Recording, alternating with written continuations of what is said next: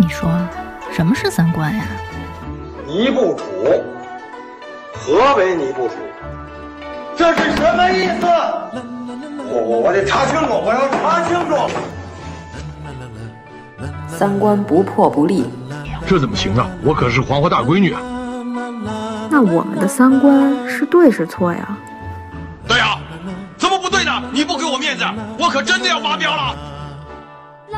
三观正，就是三观正好和我们一样呗。这些害群之马，不学无术。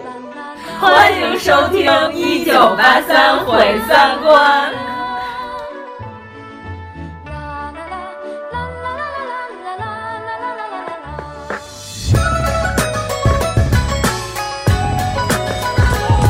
俺们龙城人铁不两脚很头脑，好杠杠的门口排的队外把家老个操。云瑶的牛肉，泰国的饼，大同的凉粉，两个爷爷的，杏花村的汾酒再还不够。谁说山西好风光？三晋名茶双塔寺，北岳衡山悬空寺，五台山太行山，乔家大院户口不不平遥古城永安三姑。要我的祖先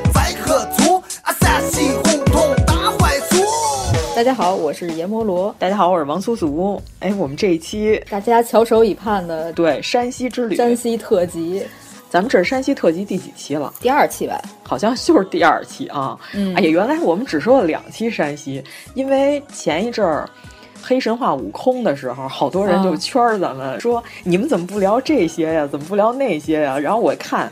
这都是咱以前节目说过的，嗯，对，好像说是想让咱们根据里边的古剑来聊一聊《黑神话：悟空》里边用的这些素材。我们之前节目已经说过了，就不再赘述了。我们这回又跑到了山西进行了一次抢救性参观，但是我们这一回呢，我的晴阳体质完全没有发挥任何作用。严老师，哎，一滴雨都没浪费，真的，我跟你说吧。对，我们就赶着雨去的，走的时候最后一天雨停了，我们就洗浴去了。对，我就拿一网兜，就是奶搓、盐搓、什么红酒搓什么的，咱们就是这些东西都没带上，嗯、就搓澡巾没带。哎，但是这回严老师特别羡慕我，就是我带了一个神器，嗯、就是我那鞋套，这是我这次本次去山西，我觉得我带的最成功的一项事物。哎，真的，我临出门之前，我妈拿着一副跟你那一模一样的，问我你要不要带上，嗯、我嗤之以鼻。你说不可能，这次跟着我一块儿去那个人是萧敬腾的克星，他一撑伞，太阳立马滚出来，然后结果发现不行了。但是我们还是要对山西的这些受灾地区的这些朋友们对表示表示慰问，对对对对，因为我们这几天也确实是基本上都是在晋北、晋中跟晋南，还不到晋南，快接近受灾的那一带了。就是我们路上沿途已经看到了要受灾的那个趋势了。是的，是的。其实有一部分的村儿已经淹了，咱们当时走的是省道，嗯嗯，对对对，大概比旁边那庄稼地高个几米吧，得有我感觉。结果那边的水已经下的快要和省道一边平齐了，就是所有庄稼地都淹了，还没平。要是平的话，咱就不敢开了。它这个省道啊是最高的，嗯、一边是村子，嗯、一边是庄稼地，都是海拔比较低。对，沿途看到的景象呢，就是这个村子里已经积水了，拿一个大水泵，嗯，把这个水往庄稼地里抽。对。这庄稼呢也都已经淹了，就是的这么个情况。嗯、我们当时看到的，而且新闻上说也是山西很多地方现在是因为水泵不够，所以这一个水泵抽这个村儿，那个村儿就没法及时排水。嗯、对。但是我们这期节目录的时候，应该水已经落下去了，因为我们那会儿还讨论过为什么山西下一场雨就能落成这样。首先是这两天这雨确实非常大，这雨就没停过，是吧？这雨下的特别集中，主要是对。咱这几天就是属于这雨，你说中间稍微停一会儿也行。嗯、北方的雨基本上不会这么下的，对对对它属于一直是哗哗下吧，嗯、它从晚上下到第二天早上，嗯、一直就这么连下了三天就没停过。其次呢，就是这次的雨直接导致了我们这行程发生了巨大的变化，就是基本上完全没按照计划走。我计划的行程有两天嗯都完全没按照我的计划进行。严老师最想看的双林寺呢，也没有成型，没看成。哎呦，气死我了！对，嗯、所以我跟严老师说，我说以后啊，你再单跑一趟平遥，把所有这些都看完了就行了，嗯、再单去一趟介休也可以。哎介休这次我也没看成，本来我介休定了好几个地方都没去了。其实我之前我没觉得介休是一个特别厉害的地方，我这次在大雨里边窥豹一斑，觉得介休这个地方应该不错。嗯我第一次去平遥的时候，我住的那个店的老板就跟我说：“他说你要是山西看民间的古建，他说你也就看看王家大院和介休。那会儿介休古城还没改造的现在这么厉害呢。他说你就看这些。”当时我就对介休这个地儿有一个印象，反正他就跟我说介休特别好。当时他跟我说比平遥还好，但是我觉得客栈老板呢也有一种远香近臭的意思，他一直住在平遥啊、呃，所以他觉得介休更好。呃，平遥也很好，介休也非常好，因为介休是琉璃盛产这个琉璃的这片地方，所以说当地的明清古建的琉璃确实是比平遥要华丽很多的。嗯。因为我们二零一八年去山西去进西南的时候，因为国庆节买不上票，所以我们当时的路线呢是途经了介休的附近。对对对，但是没有来介休看一下。那咱们从头开始说起吧。好好好，好好给大家介绍一下我们这趟的路线。我们这趟第一天是前往了五台山。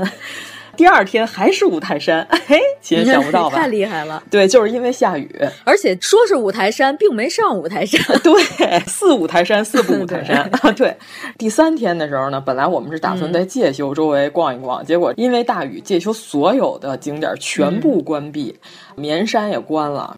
张壁古堡也关了，对，张壁古堡也是一个我刚开始有些嗤之以鼻的地方。对，哎，我推荐每一个地儿，严老师全嗤之以鼻，你知道吗？进去之后都津津有味儿。我都跟你说了，我对山西的了解，因为我这假期非常宝贵，我不可能给你推一个无聊的地方，因为我要去，你知道吧？哎，王老师现在已经七进七出了，是吧？对山西，对我现在跟孟获一样。你还赵云呢？我还一同学叫孙鹏。但是我们第一天呢是去的繁市县，嗯，繁是繁华的繁，市是山字边儿一个寺庙的寺，这个字儿本来是。多音字在别的地儿念志，嗯、但是在这个县的县名里要念凡氏县。嗯、繁氏县我们去了一个公主寺，去了一个盐山寺。嗯、这一天是主要以壁画为主，这一天就相当魔幻了，已经。对对对，一会儿我好好给大家讲讲这一天到底发生了什么。这天确实不错啊，但是我是比严老师提早一天去的太原，所以呢，我是先看了山西省博的这个永乐宫的一个大展，嗯、以及山西省博。山西省博我的印象，我觉得小而美，嗯，有好东西，好东西不少。虽然它的名气。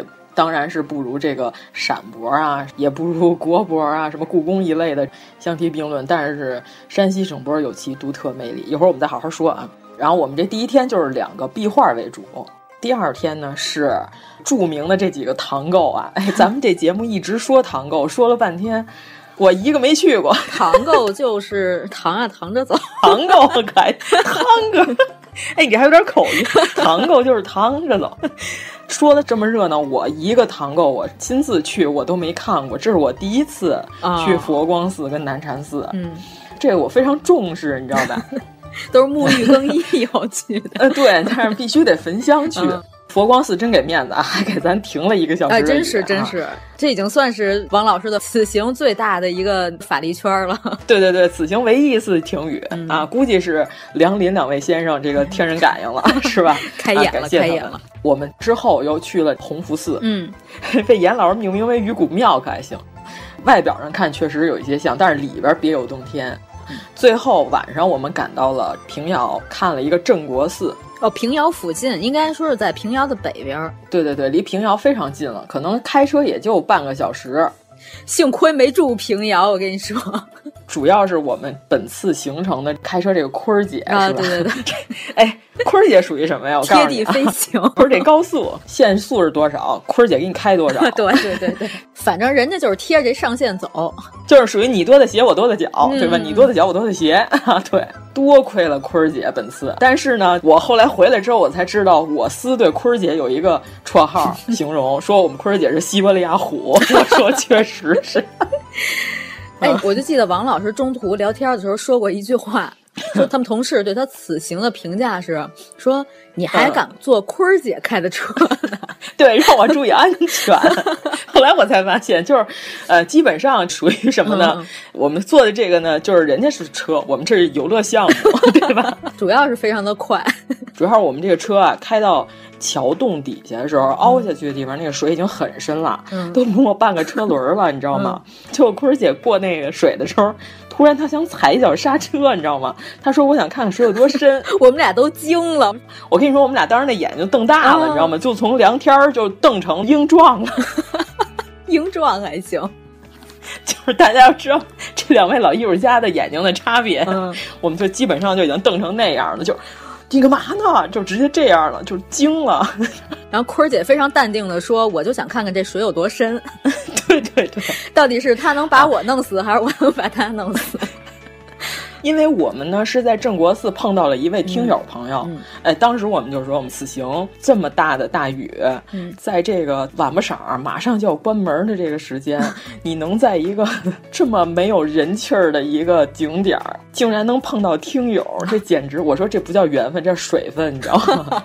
开出来的时候呢，我们这听友朋友就还给我发了一条微信，三群的朋友，姓胡，我记得，人家还给我胡主任。哎，胡主任可还行，人家还给我发了一条微信，让咱们注意安全，说过桥的时候水很深了，嗯。说这个他这小车都差点憋里边儿，然后就我们这此行的坤儿姐愣敢在这最深的地方点脚刹车，想看看水有多深。后备箱里搁着桨呢？咱们待会儿划回去。我跟他说了，我说咱车要是中间熄火了，我直接把车门开开，我就走出去，我就不跟你们同流合污了，对吧？我怕这水下太深了，容易没底儿，很危险。这个是我们第二天的行程。我们本次行程要感谢坤儿姐，嗯啊，第三天的时候呢，临时改变了行程，去了仙神楼以及太福观，嗯，汾阳太福观，并且呢又回到了太原，又逛了一个青铜博物馆。这青铜博物馆，我们一会儿要说，就是我们觉得这博物馆非常不错，甚至比省博还要豪华一些，嗯，是吧？行，我们大概这行程呢跟大家说了一下，那咱就开始吧，啊开始开始。那咱这个第一站。其实主要是因为我们去之前呢，我们已经看了清华大学的展览《栋梁》，嗯就是梁思成先生的一个特展。这展非常好，我不知道咱们这节目上线的时候这个展还在不在啊？如果还在的话，大家一定要去看一看，是不是可以这么说？今天是几号啊？十七了，今天十七，十七号了。这个展到二十号，嗯、完了，那咱节目上线没有了。这个展上有很多之前没有看到过的梁思成先生的这个手记的。著作的原稿，嗯，所以呢，可以看到他成书之前的第一稿的内容，并且呢，还有一些林徽因先生给孩子们写的家信，那个看的人非常感动。咱们一会儿也可以摘着这里头念念两段，好，可以可以。还看了一些梁思成先生关于早期山西的田野调查，所有的这些古建的手绘的这些大稿，呃，测绘图。对，你知道就是牛的地方在哪儿吗？人家当初那可是完全是凭着尺子比，就这么量出来的。嗯、咱们现在可以用电子扫描的方法看到这个建筑的内部结构，但是当年梁思成先生和林徽因先生那可真就是一尺子一尺子量出来的。嗯、你就感觉梁思成先生是透视人，你知道吗？大殿的切面图画的分毫不差，就感觉什么这个大殿是他亲自把它给切了一半，嗯、把里边所有的这个营造法式描绘的分毫不差。嗯，它里面光彩稿的部分就要上了四五层的颜色，基本上我就跪下，跪在他的手稿面前，因为原来我们在出版社做这套书的时候呢，电子稿。那你要再看这个真迹的时候，这个感觉就更加不一样了。而且咱们之前节目也说了，因为部分的稿子和照片当时在天津保险柜里存着的时候，因为发大水，咱们不是当时还说梁先生知道这件事儿之后，因为回不去，然后他就放声大哭嘛。现在可以看到他很多稿子上面有这个水渍泡过的这个皱的痕迹。以及许多照片上也都有水泡过的迹象。对对对对，我还挺喜欢梁林两位先生早期在欧洲的时候那些 cosplay 的照片，就是那些神奇的服装啊。因为梁先生是在日本出生嘛，对吧？嗯、后来是因为出过车祸，我还跟严老师说，我说你看梁先生好多照片都不喜欢站直了。因为站直了呢，会看出他那个脚一些许的问题，就是后来导致这个长短脚，是因为当时车祸的问题。啊你说多不容易？说这两位先生，一个是吧肺结核，肺病非常严重；一个是腿脚不好，就这么两位。感谢这两位先生给我们中国古建，嗯，这留下了如此丰富的。关键什么？我觉得这叫奠基人。我们是踩在巨人的肩膀上来学习，但是我们是业余爱好者，不是专业。但是就是没有他们俩，我们中国古建筑研究那第一步就是这二位先生迈出来的，对对对，对吧？所以我每次看到网上评价林徽因先生的私生活这些呢，我就嗤之以鼻。首先，这个爆出私生活的是之后的这位太太，我对她出售梁思成手稿这件事，我就非常的呃，你爱干嘛干嘛吧，嗯、啊。就是在我们的世界里，这两位先生就是对我们中国古建做出了巨大的贡献，对吧？可以这么说。咱们该说不说，现在网上很有一种这言论，就是说当时什么日本下判断讥笑中国没有唐构，说想要看唐构只能去日本。当时他们就说的是，整个东亚地区最老的唐构应该是奈良的法隆寺，就是圣德太子那个是吗？里面有奇怪的味道的那个寺 是吗？对啊、呃，他们就认为现在最古老的就是一千三百多年前的这个奈良的法隆寺，是世界上最早现存最早的这个木建筑了。他们认为中国的最古老的木建呢，就是比法隆寺要晚了两百多年的这个大同华严寺。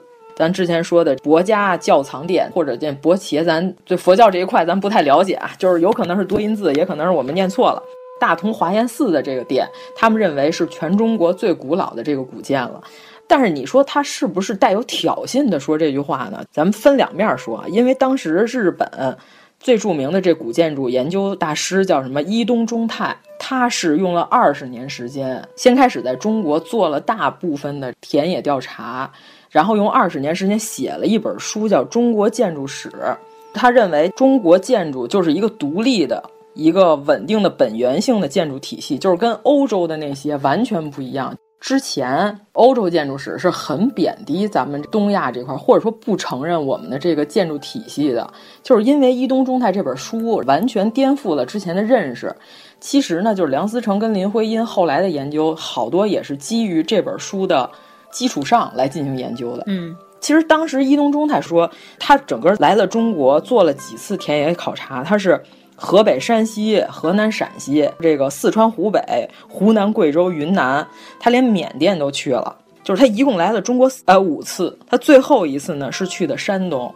然后当时伊东忠太他就是还很谦虚的，他就说，光山东一个省，他说他要想探索全部的遗迹，都是难以想象的困难，更不要说全中国范围内了。要是成就中国探险、成就中国建筑史研究的大业，他说，究竟要多少年之后大业完成，恐怕不是五辈人能够成就的。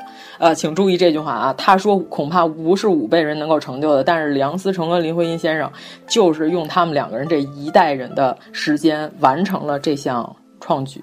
他们俩就是基于了伊东忠太这本书。所以说，就是他是根据自己的研究，他下出了这么一个结论。他说中国已经没有唐构了。你要说他是不是有这个嘲笑成分，就哈哈哈，中国没有唐构了，仿佛也不是一个 学者的形象，是吧？但是我是反对营销号，就这种创造仇恨，是吧？这个博眼球的这种写法，对对对对，你想中国来了五次。是吧？用二十年时间写成了关于中国建筑史这么一本书，最后就为了笑话你，确实这个对不起自己的一生，感觉 就有点牵强，嗯、是吧？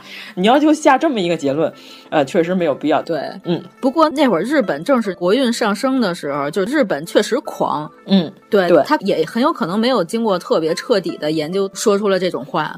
也是有可能的，对，嗯，他自己没研究出来，但是林徽因和梁思成在他的研究基础上又进行深入的去寻找，就找着这个中国现存的更古老的唐构了。是的，是的，嗯、所以说也算是给中国建筑史打下了基础。对对对所以说这本书我们也不能轻视，对吧？嗯、我们也要感谢这本书的。著作能给我们一个中国古建筑史的一个基础吧。主要是梁思成跟林徽因当时就是基于这本书，他们就说说怎么可能中国就没有再更古老了？我们就找不着这样的建筑了吗？在中国，难道我们中国就没有木质的唐构了吗？于是他们俩就是先开始，梁思成是和他弟弟梁思达去的独乐寺，嗯，对吧？以后有机会再说。咱们这次在栋梁这个展上也看了蓟县独乐寺观音阁山门考。就是这一次梁思成的考察，就是当时日本建筑界他认为中国一个是没有经济实力，三几年的时候中国确实贫困，他认为首先中国没有经济实力完成这件事儿，其次呢是认为中国古代建筑研究没有这方面的专家，嗯，他们认为我们就是大拿了，我们这在东亚这片木构建筑就平汤了，你们中国就没这方面的专家，也没有这方面的财力，你们就干不出来这事儿。结果梁思成就一个独乐寺观音阁山门考，就给当时古建筑界给震了。嗯，他这个专注一出来，人就惊了，说：“哇塞，这梁思成是谁呀、他写的这简直绝了。”对对，嗯。主要是伊东忠太，当时是他认为中国很大，嗯，他以个人的财力来中国做调查是不太可能的，哦、所以他推己及人，他认为中国自己民间搞这东西你也搞不成。嗯、结果这梁思成先生一下就是这一篇著作出来震惊世界。之后，梁思成先生跟林徽因先生再进行了考察，主要是他就想找到唐构，嗯、是因为他们当时看了一个敦煌的一个。法国的汉学家伯希和的一本书叫《敦煌石窟》，里边呢就是有这个五台山全景的唐代壁画。现在故宫的这个敦煌的特展，嗯、大家也可以 可以去看看。嗯、我们这这个敦煌大部分好东西是吧？经文呐、啊、文物古籍啊，一切的一切是吧？你这个故宫之行也特别的坎坷，都被这帮 货给搬走了，嗯、是吧？是。其实那会儿我去东京的时候，去东京的博物馆，嗯，历史博物馆，去他们那儿，它有一个叫东洋馆，它有一个整个的一个展馆，是完全的一层，完全是中国所有的从呃魏晋南北朝、隋唐五代到唐，各种各样精美的佛像。就是我在那一层看的时候，那个厅里面只有一两个人。而且我估计就是基本上也都是咱国民，是吧？可能也没什么日本人，因为你看那个背着包，一看就是一游客。当时你看的时候你就很生气，你知道吗？就想都是他们我们的，然后就是这感觉。对，真是凿走了我们多少东西啊，是吧？嗯、而且他最可气的是什么？他凿的是碎片儿。嗯，他把那窟，你不是说你拿切割，你整切。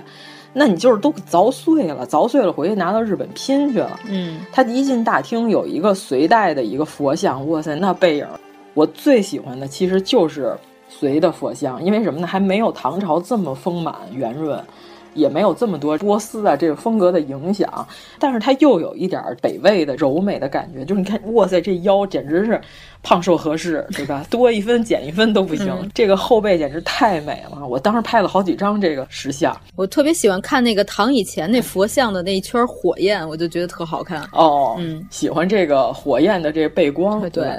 啊，反正我是最喜欢隋代的佛像，因为我觉得这个胖瘦特合适、嗯、啊，我 令人欣喜若狂，对吧？当时你在东京的这博物馆一层的时候，你这个心情百感交集，你就在想，就是都能对上，因为你在龙门石窟是吧？你在呃云冈石窟，你看它窟上写着什么什么在哪个哪个博物馆，嗯、然后你在这儿看哦，在那儿只能看到照片，在这儿就给我们切走了，嗯、是吧？说当时法国的伯希和在他这个敦煌石窟这书里，他写到了这么一幅壁画，敦煌五台山的全景唐代壁画。梁思成跟林徽因看到了这张图之后，才决定要去五台山，对吧？要去看佛光寺。其实佛光寺最早的时候有这影像记录，也是两位日本的古建筑学者，一个是小野玄妙。啊、呃，他在一九二二年的时候拍过佛光寺里边的塑像的照片，那个时候还没有重新装饰过，所以那个是最原始的佛光寺的一个影像记录。嗯，其实也挺感谢那个时候他能留下这个照片的。是在一九二二年，小野玄妙当时是拍到了这些照片之后，呃，过了三年之后，长盘大定，他才对这个塑像产生兴趣。哦。然后他就当时托太原的一个照相馆去佛光寺给他把这个照片重新又拍了一遍，但是当时长盘大定找的是太原美丽星照相馆的照相的师傅直接去拍的，但是长盘大定当时他在他的文字里写，他看到了后来拍的照片，他非常失望，他说那个袈裟衣纹被抹上了恶俗的颜色。哦，嗯。但是他说，他看到那佛像之后，他感觉这佛像还是应该有宋代之前的气息。所以说，梁思成和林徽因当时应该也是看到了这些影像资料之后，也给了他们两个人启发。嗯，这组照片现在在网上还能找到，但是当时长潘大定很可惜的就是他自己本人亲自没有来，等于说和咱们中国保存最完好的一个唐代古建失之交臂了。还是梁思成和林徽因两位先生，就是该着了，还是得咱中国人自己发现。嗯，对，对吧？因为我们这个路线要说是重走梁林路，但是仿佛也掺杂了一些我们自己想看的东西，对吧？对也不能完全算。嗯，嗯行，那咱们就先从凡氏县的这个公主寺说起。好，终于回到主线上了，啊主线剧情，第一天啊，接上了严老师，严老师跟我们 捉迷藏玩儿是吧？啊，太原南站玩拔根儿呢，你知道吗？就是我在东边，他跑西边去；我在西边，他又跑到东边去，啊，真是找不着。他们围着太原火车站转了五圈儿，然后终于接上了我。对，啊，这是冒着大雨啊，哎，就这雨大到什么程度呢？我出了太原火车站，我只步行了大概有半分钟到一分钟，嗯，我这鞋就基本上湿了，就是这么大的雨。对，就是人也湿了啊，基本上吧。对对对，嗯，那咱们第一站就是去的凡氏的明代公主寺，就是看的是大雄宝殿的水陆画。对吧？咱当时到了那儿之后呢，就这个店门不出意外就是锁着紧锁的，对，啊，紧锁。然后呢，就是我们就看旁边一车里有俩人，也是两个女士，嗯，这俩姑娘呢说我们在门口啊待了四十多分钟了，在车上还睡了一觉，可能有一个小时了，说我们就是进不去。说我们都快放弃了，问我们知道怎么进去吗？我说我也不知道啊。我说你们俩等会儿，我我们就开始找，你知道吗？王老师开始犯社交牛逼症，就是把我的社交牛逼症展示出来了，直接去村委会找村委会干部去了，就跟郭德纲一样，问村长去了。对对，你咋才来呢？后来我到村委会就看见那干部在被窝里躺着。人睡 午觉呢，他就是在这在被窝里卷着呢。就是我先看，我说这屋里没人啊。后来我看，哎，床上好像仿佛里边影影绰绰卷了一个人，你知道吗？然后坤儿姐就说人睡午觉呢，说不太合适。我说咱都到这儿了，高低我得给他敲起来。然后我们俩就开始狂敲。然后村长穿着秋裤就出来了，问我们要干嘛。我们说我们是古建爱好者，大老远的。我们直接就说我们从北京开车过来的。关键村长一看我们这车牌是四川车牌，村长也震惊了，在太原租了一个川牌车。我们就问说您有没有这公主寺的看门师傅的电话？村长给我们找半天，找着了，说你打这试试。然后我就打，我说您好，我说您是这儿的负责人吗？然后说那你再等一会儿，我马上就过来。嗯、我说嘿，一下就把这事儿解决了。过去，对，那俩人就在车里探头探脑看我们，你知道吗？我说我说一会儿就来。嗯、他们俩说你从哪儿问的电话？我说我从被窝里问的。然后我们就在等这个开门人的时候，王老师还在公主寺的那屋檐底下吟诗，因为远处啊是吗？我吟诗了吗？啊、远处不是有一棵枯树哦，对。王老师开始排剧，排剧，枯藤老树昏鸦。关键我跟严老师说完之后，严老师说他哼着得有十年没有听到这首排剧了，听见这首了。那是相声瓦舍吧？哦，是我没记错的话，呃，是吧？哦哦，不是你原创的梗是吗？当然不是了，好像还是千禧年我们说相声，我忘了。你想想，千禧年我们说相声，到现在都二零二一年，哇塞，那都过二十年了。我天呀，一二零二年了，那可不是得哼着得有十年了。当时我吟诵了这首《枯藤老树昏鸦》，说 “枯多老就应该，小秋老就最近噶”。当时就想把它活埋。苦到秀红色一马库拉塞，都最近看得给拉呀一马什么玩意儿？我觉得这我要从一开始说枯藤老树昏鸦，我就停不下来，我必须把它说完，非常不错。当时他说完第一句，嗯、我眼睛已经又瞪得像鹰状一样了。对，当时就迷了，俩眼都 说你要干嘛？说这个 又上身了。这个时候老先生就来了，嗯、就给我们打开了公主寺大门。老先生说了一句：“不要拍照。”然后再也没理我们。哎，其实吧，我对拍照这件事儿，嗯、我是有自己的态度的。就是首先，我们没有使用闪光灯，对吧？嗯。啊，我们是没有使用闪光灯的。再其次呢，你这个寺庙目前你的壁画是没有版权的，是吧？不像是那些日本有很多寺庙，它是私人财产，它是私产，对吧？是这个和尚一直继承下来。咱也看过日本那电视剧，是吧？这和尚能结婚，能生孩子，直接把自己的寺庙作为这个皇上传给太子的一件重要礼品，是吧？那是人家私人财产，它可以制止你。首先，这是国宝，不是宝贝的宝，是保护的宝。对吧？国家保护级文物单位，这些东西是咱人类文化共同财产。其次，如果你要是有这个详细的画册之类的呢，我们是可以购买的，对吧？我们也不愿意举个相机在那儿咔咔拍，都拍不清楚，黑乎乎。对他那屋里黑了吧唧的，而那我们就要说到山西文保了。你看，咱这次去这一趟，咱就去这几个寺，丢了多少东西？嗯，是不是？要是没有这些爱好者们当时留存的图片资料、照片儿，啊，对啊，那有可能这东西这辈子就没人知道长什么样，它什么样了。嗯，首先我们是本着保护文物的标准，我们没有使用闪光灯，我们还是属于抢救性参观，是吧？王老师说的这个，对我就不明白他为什么不让照相。我这东西是你们家的呀，真是。其实是需要一个合理的解释，对，是希望能有这么一个，是因为什么，对吧？对你跟我说出来，你要是跟我说就是拍壁画遭报应，这种就不行，你知道吧？这这我不能理解。我个人的一些揣测吧，他可能还是跟这个文物保护，他认为，比如说你知道不用闪光灯，但是有些人不懂，嗯、所以他就一刀一刀切，对，这样他管理起来方便，有可能是不是这个原因？行吧，嗯，行吧，可还行。对，那咱们就说到这公主寺里边的水陆画是吧？明代的非常精美的水陆画。因为我去之前呢，我就看有很多人就说公主寺的壁画和北京的法海寺是有同一粉本的可能性。哦、嗯，因为水陆画就是什么呢？有一说法叫粉本继承，石回上捐，就是。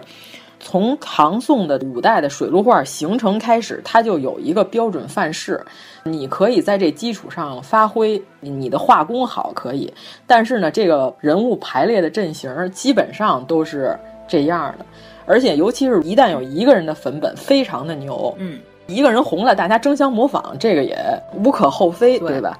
因为明清的时候本来就是水陆画盛行的时候，嗯。啊，所以就是法海寺里边有很多构图和这个公主寺就感觉是千丝万缕的联系，嗯、非常的像。到时候大家可以对比，我们放几张对比图在我们的微博上。哎，又许愿了，许愿了，嗯、待会儿可能又不放。对，从技术上来说，就是公主寺的壁画和北京法海寺的壁画，嗯、它都有这个立粉贴金，包括永乐宫。嗯啊，那是当时的一个工艺嘛。对对对。它这个工艺吧，就让你觉得这个壁画一下就升级了，它就不光是一个壁画，嗯、它是一个艺术品。当时反正我们看的时候，严老师非常喜欢老虎吃人，对吧？一眼就看见老虎吃人了。对，它本身是一个超度性质的一个壁画。所以叫水陆画，嗯、有抚慰亡灵啊，或者说是教化宗教的这个，因为文盲还是比较多的嘛，大部分这种是以这个宣讲佛教、劝人向善的这个目的，嗯、所以他墙上画了好多人横死情况下会出现的事儿，就比如说山里头走路被野兽吃了，嗯、对吧？这算一种横死。还有什么你在墙底下站着，墙突然倒了把你拍死，有很多这种，就是这些人都是需要通过水路来超度，嗯，他们才能正常的走进轮回。它里边还有一个叫什么吊门丧客，对对对，吊门丧客就是咱们现在所谓的说法，就是丧榜神。嗯，好多人就说说这人怎么长得这个表情这样，丧榜神似的。就北京话有一句说人长得特丧，你知道吧？就是瞅谁都不顺眼，嗯、就是一脸不高兴，就臭脸，先天臭脸，就管他叫丧榜神，就是从这个吊门丧客这块儿过来的。凡是您看水陆画上有一个穿白衣服的妇女，嗯，非常不开心的样子。她旁边还有一个脖子特别长，嗯，哎，有点像日本的这个飞头蛮，这妖怪呀，脖子特长，一小脑袋瓜在她嗯旁边，他们俩一个是吊门，一个是丧客，嗯，一般是组合出现。对对对，这就是常见题材。对对对对，就跟我们看墓葬里边诵经以后有妇人推门，嗯、呃，妇人起朱门，对吧？对对，也是一种题材，非常常见。就是他们好多人说可怕，我说这个就是生活气息，对吧？你敲门的时候，这里边就有人出来看你一眼。嗯、你在这墓地里呢，古人也有幽默感，说哟 来了哈，然后给你推门看你一眼。啊，我觉得这是非常有生活气息的、生动的画面。嗯，这个公主寺，它整个全部的大雄宝殿水陆画是有将近一百平米，嗯，对吧？九十八点九九，我们啧啧称奇了，就是天王像。当时我发的群里头，还有咱们群友问这个是谁呀？我说这个是菩萨的愤怒像，就是跟你讲理不听，你给脸不要脸是吧？我们就抽你 啊。需要愤怒像，人家本来愤怒像是说什么呢？冥顽不灵的心灵上的这过不去的这些东西呢，我们需要这金刚怒目啊，对，也有金刚怒目，也有菩萨低眉，是吧？嗯、我需要强势的气场把它破除掉，这叫愤怒像。但是我感觉就是给脸不要脸的时候，我们就变化一下子。主要是大家如果以后有机会去看这些寺庙里的水陆壁画的话，你们可以去找找，很多壁画里都有这个题材。嗯、比如像刚才说的这个丧门雕刻，嗯，一般是什么形象呢？就是其中一个是白衣妇女，另外一边呢、嗯、是一个人头蛇身的一个怪物，就这俩站一块儿，嗯、这个就叫丧门雕刻。你们就可以去寻觅一下，非常有意思。行，那咱们这个公主寺算是介绍了吗？差不多了。接下来还有好多寺呢。啊，对对对，接下来我们就去的盐山寺，是吧？这盐山寺呢，太惨了，主要是因为这样。盐山寺，因为我去之前吧，我看网上有条消息说，这个盐山寺呢，马上就是要变成天津美院的对口研究古代壁画和美术学习的一个场所了。嗯，它就变成了一个不对外开放的地方了。我说，那咱们必须得去。啊咱们一直就说山西这古建呀、啊，还是京津一带的人最津津乐道。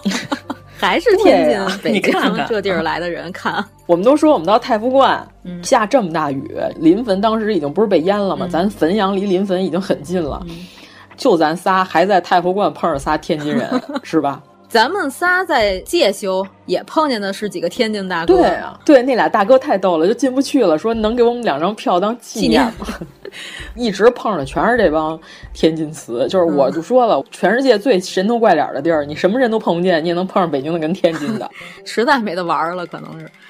当时那看门大爷那表情就是这么大雨，你们六个人是不是有病？嗯、然后这还让我起来给你们开门啊，基本上是这个，我我分析了一下，可能是这个意思。所以说，这个盐山寺马上 要是被天津美院变为研究的单位，所以可能就不对外了。但是还没有确定啊，这消息是不是属实也不好说。那我们宁可信其有，不可信其无，是吧？我们得给他看了啊，必须得看了。嗯，这个盐山寺是金代的，嗯，正隆三年（一一五八年）修建的。但是当时呢，它还有一个正殿，就是这弥陀殿。比较悲惨的是什么？清末的时候呢，被这个僧人给卖了。哦。那咱不知道谁收藏走了，是吧？直接把整殿给卖了啊，确实可以，而且是拆除售卖。它现在剩下的唯一的这座殿呢，就是这文殊殿，就是咱们进去看里边这壁画，虽然是有元代的后修，咱到时候一会儿说南禅寺也有元代后补的这个痕迹，嗯、但是呢，它这个柱头之下，呃，柱头以下全是金构啊，宋金的原本原物，从来就没有动过，将近一千年了。所以说，这个金代壁画是盐山寺最大的看点。我们仨是到那门口呢，就发现人家里边呢，这工作人员在维修，嗯，在维修壁画。那我们就说，让我们进去看一眼行不行？人工作人员告诉不行，人们也没说，人就是在里边挺忙活的，咱们也不敢进去。没有啊，说了是吗？我先进去了哦，人家跟我们说我们维修呢，不对外哦不让参观。然后严老师还问我说：“你怎么不跟他们棱棱？” 我说：“他们人太多。”我说咱就仨人，他们要是也仨人呢，我跟他理论理论。嗯他二十多口子就算了，对吧？咱们这个审时度势这块的啊，对对对他人家不让咱进，咱也这没什么可说。人是工作人员，嗯正在修复壁画，整个屋子里大殿全架上灯了。嗯，后来严老师就说说咱这会儿要进去，那里边那壁画得看多清楚啊。真是。我说是啊，对呀、我说他不让咱进怎么办呀？嗯里边大概有两面包车的人啊，是吧？确实打不过我记我记得是，对，确实打不过啊。嗯对，咱们文化人，咱不能这样，嗯不能这样。对对对，呃，所以这盐山寺呢，当时那看门大爷呢，就是说问我们哪儿来的，我说北京的，然后那大爷就说非常同情我们。你们明天早上七点来，我说七点确实不太行，我说我们在太原，您让我让我七点钟开到您这儿，还下着雨，嗯 那我三点钟我就得起来，开始往您这儿开了呀，嗯，太危险。是吧？咱从太原开到那儿大概有将近三个小时，对对对，而且是在坤姐的时速下，对，是在我们这个贴地飞行这个嗯游乐项目这个、这基础上，嗯 对吧？对，我说这搞不定这个。后来我灵机一动，你知道吗？我说这样，我又开始展示社交牛逼症了，回回社交牛逼症。我说大爷，我说这么着，我说他们几点下班啊？那大爷说他们呀，估计得五点半。嗯，我说那这样，我说到时候他们走了。我给您打电话，您能不能网开一面，让我们看一眼啊？把门开开，让我们进去看看啊！大爷说 OK，没问题，但是大爷可能没说 OK 啊，反正意思是 OK。嗯，我说那就行，我说那今儿就今儿了，咱仨就开始，我们仨就坐门口那车里开始等着。啊，哎，当天啊，我跟大家说，当天凡市县室外温度最高气温零上四度，我们就穿的倍儿薄，就指着这辆车里的这点空调了。对对对对，嗯、主要是当时严老师以及这个坤儿姐还购买了 两碗方便面，倒上热水。我跟你讲这事儿、嗯，来来你来。我们这一天吧，所有的饮食就是一人一个汉堡，嗯，特别简陋。等到下午在盐山寺门口开始等待的时候，已经是下午大概快要四点了。嗯。也是没事儿干嘛，我和坤儿姐，我们俩就说上这村里头溜一圈去。嗯、看看呢，有什么可以购买的食品，我们吃一会儿。对，呃，但是真的实打实的村儿，哎，真的，人家村里那小卖部吧，我跟你说，绝对是八十年代风格。我要说九十年代，我都往多说了，你信吗？啊、嗯，基本上最多也就不能超过九五年吧，反正就那个风格。哎，你这断代还很精确 对吧？比那古建断代可准多了。嗯嗯。然后我们进去以后，基本上小卖部里只有些油盐酱醋，就是人家村里边用的一些日常用品嘛。嗯嗯嗯。屋里说实话是有一种九五年的味儿，九五年的哈喇味儿，差不多。哎，我跟你说那味儿特像什么？就是小的时候我去我奶奶家。嗯我奶奶老有那种大清康熙年的饼干桶，你知道吗？对对对对对，我老说您这桶打上款就拿到潘家园卖去，都没人能发现。就是这饼干桶和里边这饼干，就是你什么时候打开，那饼干都那么多，嗯、没人 吃。你在想这是不是一聚宝盆儿？是不是能自己长出来？就回回我奶奶都特别珍视这饼干，打开给我两片儿，就是那哈喇味儿。对对，太明显了，太怀旧了。对，一种怀旧的味道。然后呢，非常有意思。他们这个小卖部里提供桶装方便面，嗯、这个老板非常热情，现给我们做了一壶开水，让我们服食这个面。哦，我说你们怎么在那屋里待那么长时间？啊、我说我这聊上了，我这 拉家常了，开始 亲家母，咱都坐下，咱俩说说知心话。我们等着这个做热水的时间呢，私下里观看了一番。嗯这个小卖部的旁边啊，就是人家起居的那间屋。哦，我觉得像是老板他们家闺女住的房子。哦，就是这墙上贴的全是漫画。哎呦！但是我看不清楚人家这个是打印的还是手绘的。但是我一想，这要是手绘的，那可太牛了。哎，你看看山西，哎。呃，卧虎藏龙是吧？这壁画的寺庙旁边，他、嗯、确实出喜欢画壁画的人。对对对，你看见没有？嗯、墙上不让画，我画纸上我给贴墙上。嗯，一方水土养一方人。对对，老板的闺女表示一些敬佩。嗯，哎，不得不说啊，山西目前为止的泥塑跟彩塑新塑的这些。的水平基本上也是全国领先的。咱上回去广胜寺的时候已经见识过了，是吧？对，当时我们去是看见一个师傅正在塑这个泥胎，哎呦，他那个小样，我们就已经被震了。对对对，反正大家要是想听详细的故事呢，可以去听我们上一期的山西古建，对吧？啊，那咱就接着说这盐山寺。好好这盐山寺呢，就是咱们国家呀，解放之后五十年代做过一批全国大面积的古建筑文物考察，属于这个，咱把这地皮再挖地三尺，刮一遍，地毯式搜索一下。对。因为当时是林徽因跟梁思成先生，那是人家私人调查，嗯、对吧？学者的私人研究，那要是全国拨款政府行为，那就不一样了。嗯，所以说呢，盐山寺的这文殊殿呢，先开始的时候呢，就在这次普查里边断代的是元代的壁画。嗯，后来到了七十年代的时候，古建筑专家柴泽俊柴先生。一会儿咱们还得说南禅寺也是他有很大贡献。嗯，他七十年代的时候，他才发现这壁画啊是宋金时期的。嗯，直接马上盐山寺地位就不一样了，提了一格。呃，对对对，结果这帮维修古建的这工作人员，人家 看到六点，这天完全黑了，人家还加班是吧？给我们着急坏了。对，我跟严老师跟坤儿姐，我们在外面说说这帮人怎么这么内卷啊？大国庆的。干到六点钟还不下班，你们赶紧下班吧！你们下班，我们 其实我们就进去，真没看多一会儿，也就半个小时，绝对没有。我觉得咱们看了有没有十几分钟，也就是，主要是再晚就全黑了，是吧？我们还拿着手电，那手电一照，金碧辉煌，是吧？嗯、主要是这个题材的这种佛传故事水陆画，一般情况下都是以这个人物为主，很少有像岩山寺这种建筑为主的。嗯，严老师，我不知道严老师看的这个壁画，呃，其他地方呢有没有这个以亭台楼阁、整个这个街道，还有一些世俗风光为主的。这种风格的佛教水陆画比较少见。这个岩山寺刚开始我都有点想放弃了。哦，一个是天儿太冷，还有一个我们等的时间太长，我觉得有必要吗？有。对，你看我进去的时候，我就觉得哇，这是跟别处真不一样。对对对，嗯、我就一直坚定，我就说咱必须得看，咱都这点儿了，嗯、是吧？我都在车里躺这么半天了，然后外边那帮工作人员都看着咱这车，心里有点犯嘀咕，说这帮人到底想打算干嘛、嗯、啊？对吧？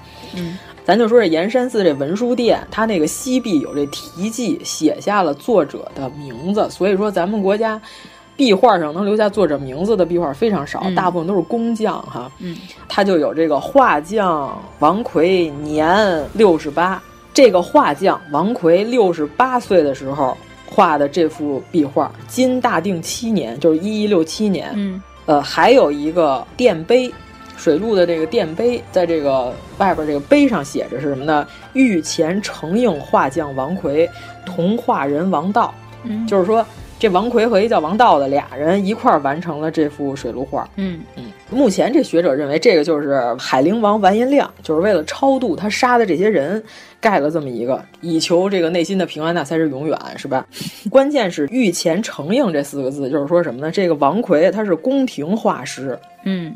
就是宫廷招我来画这个画的，但是金代的时候呢，不像宋朝，不像北宋有这个画院，是吧？咱赵院长宋徽宗同志 专门有列宾美术学院，对吧？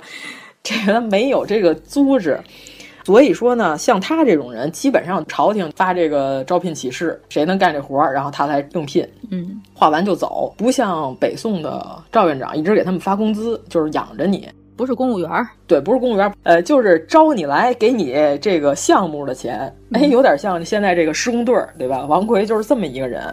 这个王奎现在有人怀疑他是当年就是在北宋宣和画院里边当学生的，因为他的画的所有亭台楼阁的这个画风和《清明上河图》非常的像，嗯，所以说岩山寺又叫壁上清明上河图。嗯、他是靖康之变的时候，他二十八岁。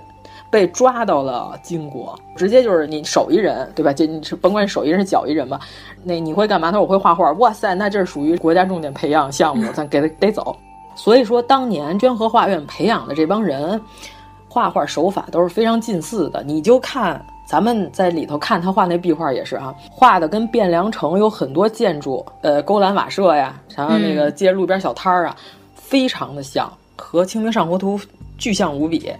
这就像什么？一个学院培养出来的学生是吧？他这画风就有相似之处。你看咱列宾，咱咱又举到列宾美术学院，嗯、列宾出来的人，你看他画素描是不是都差不多？对，都是一个师傅跟师娘教出来的，对吧？咱还有师娘 学画画看那画册，嗯，哎，是不是你能看出来这个学院的画风是统一的？对对对，所以说很多人就怀疑这位。王奎他年轻的时候就是在宣和画院里学过画，嗯，然后他到了这儿之后呢，又做了这个御前承应，给这个金国画这幅壁画。这一年他已经六十八岁了，咱们古代人活到这个岁数就已经是算长寿了，应该人活七十古来稀了，嗯、是吧？他画这个佛传故事，他突然就是有了强烈的思乡之情，思乡之情，他就想把他年轻的时候心里的北宋汴梁城再给他画出来。他画的是佛传故事啊，释迦牟尼啊，对，穿的全是宋朝人的衣服，对吧？释迦牟尼的母亲也是宋朝汉族人的打扮，嗯、街上的小摊儿啊，路边的这些有的这个窗户，你打开看，有妇女在那儿对镜梳头聊天儿，嗯、所有的这些场景全是宋朝人的装扮。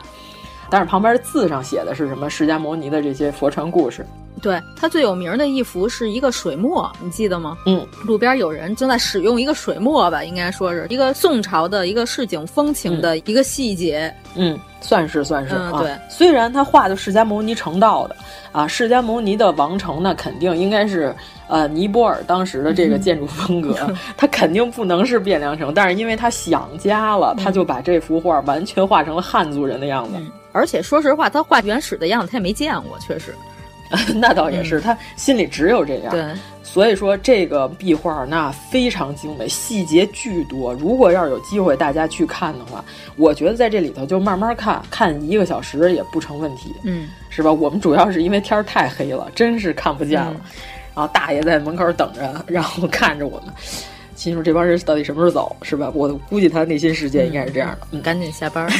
嗯，这个西壁就是咱刚才说的释迦牟尼的一生。反正这岩山寺我们是非常推荐，因为有这故事，这个你心情就不一样，你能体会这个画师他完全是凭借记忆啊。他二十八岁的时候抓到这边来，他现在都六十八了，四十年前了。嗯但是你看，依然有很多和《清明上河图》神似的地方，他依然没有忘记繁华的汴梁城。我估计他心里觉得金中都一般，我估计啊，这 可能当时他的领导给他定的这个小目标就是你要给我画出最繁华的城市景象，嗯、那肯定就汴梁呗。嗯，那还能是你金中都咋地？是吧？对，为啥不画金中都呢？你们这不行，就我心目中的这个繁华都市应该是什么样，是吧？我这个鄙视链，我就内心世界就上来了。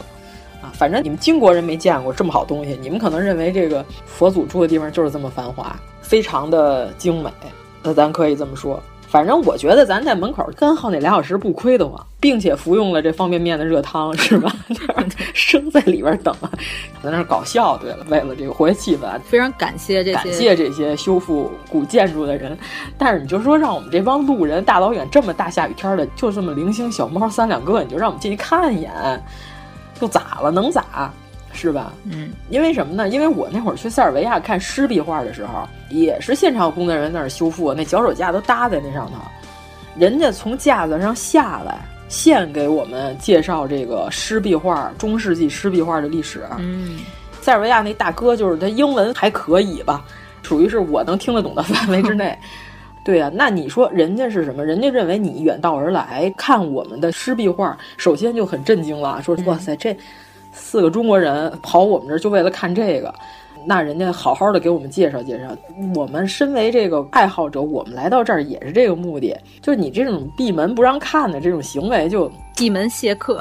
哎呀，我们又不是捣乱的，是吧？你看我们这样也不算。因为我们要是一点儿都不懂的一些游客的话，我们真不会、嗯、不会来这儿的。对，我们就去这个著名的五 A 景点就可以了。嗯、我们乔家院不好吗？对吧？所以我就说，咱们山西的，咱我一直都说山西的未来发展是什么？是文化，嗯，文化发展。你这煤早晚有烧完的一天呀，是不是？你怎么发展？你怎么转型啊？嗯、我觉得真的山西地上文物太丰富了，你做成这个精品旅游线路，嗯，这个宣传文化，这完全没问题啊，是吧？你顺便周边的旅游也带动起来了，嗯、你这都是真东西啊，不是盖的假古董啊。那你这随随便便您就八百年、一千年的，你这说出去绝对是值得一看的东西啊，是吧？然后你再卖点周边，是不是？您再弄几个盲盒。哎，我跟你说，山西这方面还真是有挺大空间的，我觉得啊，请向河南学习，是不是？啊、真是、嗯，咱们这回去了山西的两个博物馆，嗯，包括我还去了晋祠，嗯、我就觉得文创市场真的是。我觉得山西还值得再找专业的人士搞一搞，啊、我觉得这应该能弄得挺不错。但现在就是你这个产品还离着市面上的潮流产品有一定的距离。对，淘宝上关键是有卖这个营造法式这小积木的，嗯、做的跟鲁班锁似的这种小玩意儿，嗯、搭上之后非常漂亮。有这个铺座，呃，还有大个儿大佛光寺也有，我看了。嗯、那你把这些东西你都。发挥出来啊！你这文创吧，你不能做天上一脚地上一脚，你要不然就弄一巨的个儿特贵的，那人可能也不是特别好买。你就弄点特别好看的那个冰箱贴什么的，这玩意儿不是挺好卖的吗？啊，你看人家河南，我就说呢，我说你看人河南博物馆是吧？人家卖不出去小玩意儿，外面糊层泥，弄一盲盒，弄一考古盲盒，马上就卖出去了，倍儿有想法啊！哎，还天天晚上得抢，你知道吗？定点儿，晚上人家上架的时候你赶紧抢，抢不上就没了。人也会营销，说白了，那可不，弄点饥饿营销什么的，是不是？嗯，咱 们回到正题啊，反正我现在觉得山西挨着这个陕西和河南，我觉得他们俩的文创市场都比山西做的要更好一点。对呀，你说给你夹在中间就高不成低不就的，是吧？你好好跟人学习学习，先进经验，是不是？嗯，再说回来，金国的这件事儿，就是因为山西永乐宫的这个展览，咱们也看了，就是永乐宫当时不是有一个整体搬迁嘛？因为小浪底要盖的时候，怀疑它有可能会淹到永乐宫，然后整体迁移。咱们这回在这个栋梁是吧？梁思成先生这个特展上看了、嗯、他的手稿，从焉用不祥的谶语说起。这个底稿，要是我当时拍了好几张照片，就是说的这个宋朝的时候，当时汴梁官院里边有一个巧匠，他把所有的他制作的这些木构的建筑的这构件呢，都刻上他自己的名字了，写了一个焉用，燕京的燕是吧？使用的用。嗯、然后后来呢，这个。金国人破汴京城的时候，就把这些东西全都给拆走了。拆走了之后呢，直接搬到了燕京，就是今天的北京，搭在他那新宫殿里边。所以就是他们后人就是说什么呢？用之于燕，名以先兆，就是说这燕用这名字就不吉利，用在这汴梁城这宫殿上写着燕用，结果就直接给拆走了，拆到他们那边去了。虽然这个谶语有这个封建迷信的色彩说法啊，有色彩，但是呢。它有一个最重要的是什么？咱中国的建筑跟积木一样，你拆完了，你到哪儿都能用上，都能拼起来，是不是？嗯、啊，对，你看所有的欧洲的这些古堡，这石头拆完了 就完了，嗯、就结束了，对吧？对。但是永乐宫完全证明了一件中国的整体建筑可以一件一件标好了号，平移到另外一个地方，嗯、完全能严丝合缝的搭起来，一点不带差的。就太厉害了啊！对，这个梁思成先生说，从烟用开始考察，嗯、发现了中国建筑的精妙之处，就是这个。嗯，所以到时候大家也可以看看梁思成先生这个手稿。最重要的一句就是，中国传统的木结构是可以搬家的。嗯，对吧？就因为这件事儿，咱们就是从延山寺延展开说这么一小句。嗯。行，那咱们就开始佛光寺了。那咱们就说到第二天，第二天了啊！我这安排的非常的满啊。我们度过了冰冷的第一天，度过了彻骨的寒冷。第二天我就把能穿身上的全穿上去，管它好看不好看 啊！就是凡是能穿身上衣裳我全。我已经把羽绒服穿上了。第二天，啊、我我第二天我基本上属于棉裤套皮裤是吧？不一定有圆裤。哎呀，这给我冻的我天啊！嗯、然后这个短袖套长袖吧，反正就是特别没有道理，反正都穿上了。这回你是不是全程都没有化妆？对，素颜，完全素颜，素颜旅行啊！我有一天连眉毛都没画，嗯、有一天就是东厂，属于是 这，嗯嗯呃，然后咱们第二天一大早就开始，我就说咱们先佛光寺是吧？然后咱们一路向南，雨就要停。嗯，佛光寺竟然给我们停了一个小时，哎呀，真是不愧是佛光寺啊！然后咱们就说到了，咱们刚开始节目里说到，梁林两位先生发现了有手稿壁画上显示佛光寺有可能目前还存在，因为是什么呢？太有名的寺院，那必然是要被重修，是吧？拆盖。呃，替换新的这个墓造，有可能它就不存在了，因为还有或者战乱，就这个犄角旮旯大山里头的还有可能存在，是吧？这两位先生就前往五台山寻找这个佛光寺，就是当时发现佛光寺的时候，已经是什么呢？所有的墓造啊、题记啊，基本上都能够确定，这确实是一个唐构了。唯一不能确定到底是唐哪一年的东西啊？他得写上他的关于他这个时间呀，是不是？嗯。进去之后，我在那横梁上找半天啊，因为太黑了，那真是太黑了，啥看不见。就是现在网上大家可以找一张照片，就是在这个佛光寺最里边有一根大殿的横梁上写着“佛殿主上都供女弟子宁公玉”，就是说什么呢？就是有一个叫宁公玉的信佛的女性，她出资修建了佛光寺。然后呢，殿外的还有一个经床，这经床是可以确定是铁定是唐代的，因为有这个修建的落款嘛，时间。发现了相同的笔记，也是佛殿主女弟子宁公玉，然后上面标的唐大中十一年，然后就确定了，这个是公元八五七年的啊，那一下就确定咱们中国是有这个唐构了，因为这个字是林徽因先生发现的啊，据说这林徽因先生这个视力特别好，是远视眼，然后进去之后一抬头，这横梁上仿佛有字啊，那里边还有蝙蝠呢，当年你想想这个殿多少年了，是吧？嗯啊，是有蝙蝠的。然后这个梁先生就是直接拿着这个抹布就擦拭横梁上这个尘土，擦了好几遍才算把这字给擦出来，才能看见这几个字，然后就确定了这个大殿，是吧？王老师跟我说，上面那个横梁上的字都是梁思成亲手擦出来的。对对对对，都是亲手擦出来的啊！但是后来是不是 再次清理，咱不知道。但是他头一遍得见天日的时候，那就是梁思成先生亲自擦拭尘土擦出来的。他这个从唐朝到民国记的回，对，那可不，啊！而且你往后绕的时候，当时我们在看的时候，也有现场的古建筑的解说员，是吧？他说这个佛光寺后边有两个柱子，呃，是后加上去的，就是你也能看得到，它它那个船子那底下有两根，你看这颜色就不太像老的东西，新加两根柱子。他说什么呢？这里边是为了隐藏这电线。因为我们在这个山体后面是二十四小时监测佛光寺，就是怕地质有稍微的变动呢，这个建筑有损毁，所以但是这两根电线直接这么垂下来呢，肯定是不好看，所以就把它藏在这个柱子里边，啊，加了这么两根柱子，所以说整个这佛光寺现在就是严密的二十四小时监控，真的是中国一代国宝。哎，真的，就这个佛光寺是我们此行逛的这些庙宇里边。真的是监控最严格的一个，对对对啊，就是你在大殿里不停的听到不许拍照，不许拍照，就这种声音。啊、但是呢，其实我一直都觉得是山西大好的文化，你需要宣传。嗯，你对这个游客那么凶，我觉得是不是不这个？嗯，懂懂懂懂懂啊，对吧？咱再单说的就是你这个语气是吧？你提醒两句就可以了，你这跟呲的孙子似的，这没什么意思，对吧？嗯啊，都是热爱古建筑的人才会来到这儿。你想这么大雨，嗯啊，来的人还真的是都懂点。因为什么呢？我看有一大哥疯狂拍照，他把墙上所有的唐代题记都拍下来了。那他相机不错呀，他那那么黑，那么黑，就是你进入佛光寺里边的时候，彩塑是原唐代的没毛病。所以就是所有的这个唐人的题记，这大哥全都一张一张都没落，都在那儿慢慢拍呢。嗯啊，这我佩服他这相机不错，这么黑的屋子里头嗯竟然能拍得下来，可能到家一看都虚了。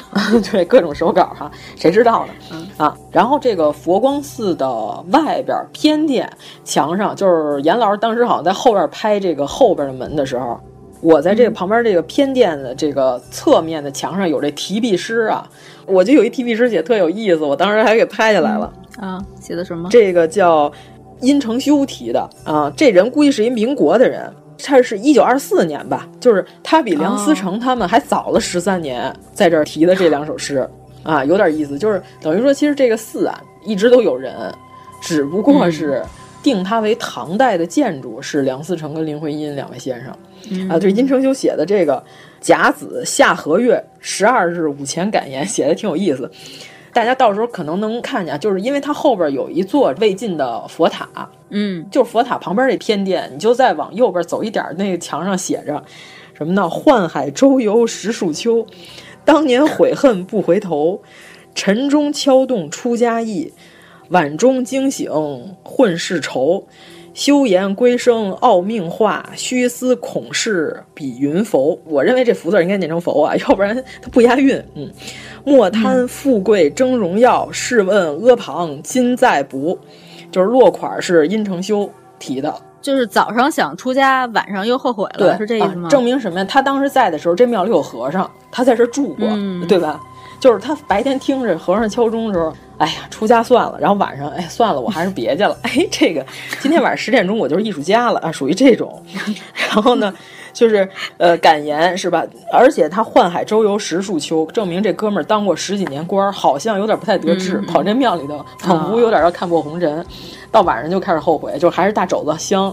我估计是 是这种啊，大肘太香了，估计我这辈子出不了家 啊。对，早上想出家，下午就后悔，有点意思，就是跟我似的，看了半天这个天葬是吧？就下山想吃回锅肉，这属于是这种啊。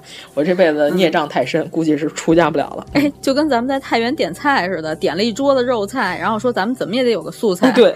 然后后来点了一过油肉当素菜，可气的就是告诉说，咱都连俩荤菜了，咱加一素菜吧，告诉来一过油肉吧，服务员都惊了。后来我们说，过油肉里头有木耳跟蒜苗，就算素菜。这对于我们来说就是素菜了。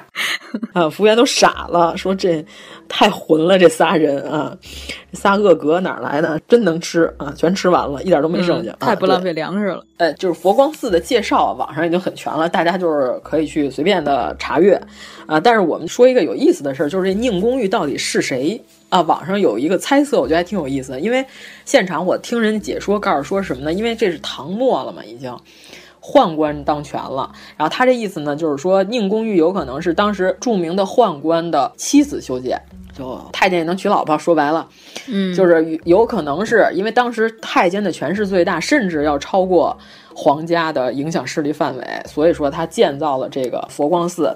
但是呢，最近几年就是有另外一个研究成果，我觉得还挺有意思的，说的不无道理。就是你直接就判断宁公玉就是个太监媳妇儿，我觉得缺乏考证，是不是？他说唐代有这个规章制度，什么样的东西才称为寺呢？就是皇家专建的才能叫寺，你知道吧？如果是这个私人建，就是像这种你说太监媳妇儿，对吧？宁公玉是宦官的家属，或者是夫人，或者是随便他是怎么着。他建的那个不能称为寺或者院，就是如果说是他建的，这个就不能叫佛光寺，也不能叫佛光院了。呃，私人佛堂呢，只能叫招提或者这个兰惹兰惹寺，对吧？就聂小倩住的这个宿舍是吧？女鬼宿舍啊，这 个他私人佛堂只能叫这个名字，所以说他叫佛光寺，那证明他就应该是皇家参与出资，嗯。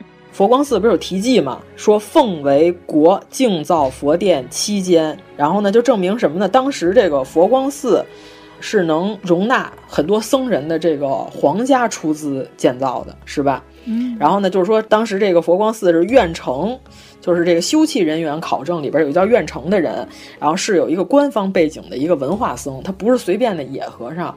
愿成是不是一种职位啊？啊，是他的名字。好像应该是，就是愿望的愿，坦诚的诚，诚实的诚啊，是他的名字，对吧？好好好。然后是这个发起人跟主持人嘛，而且这个苑城啊，神情朗秀，虽为官学生，已有晨曦之志。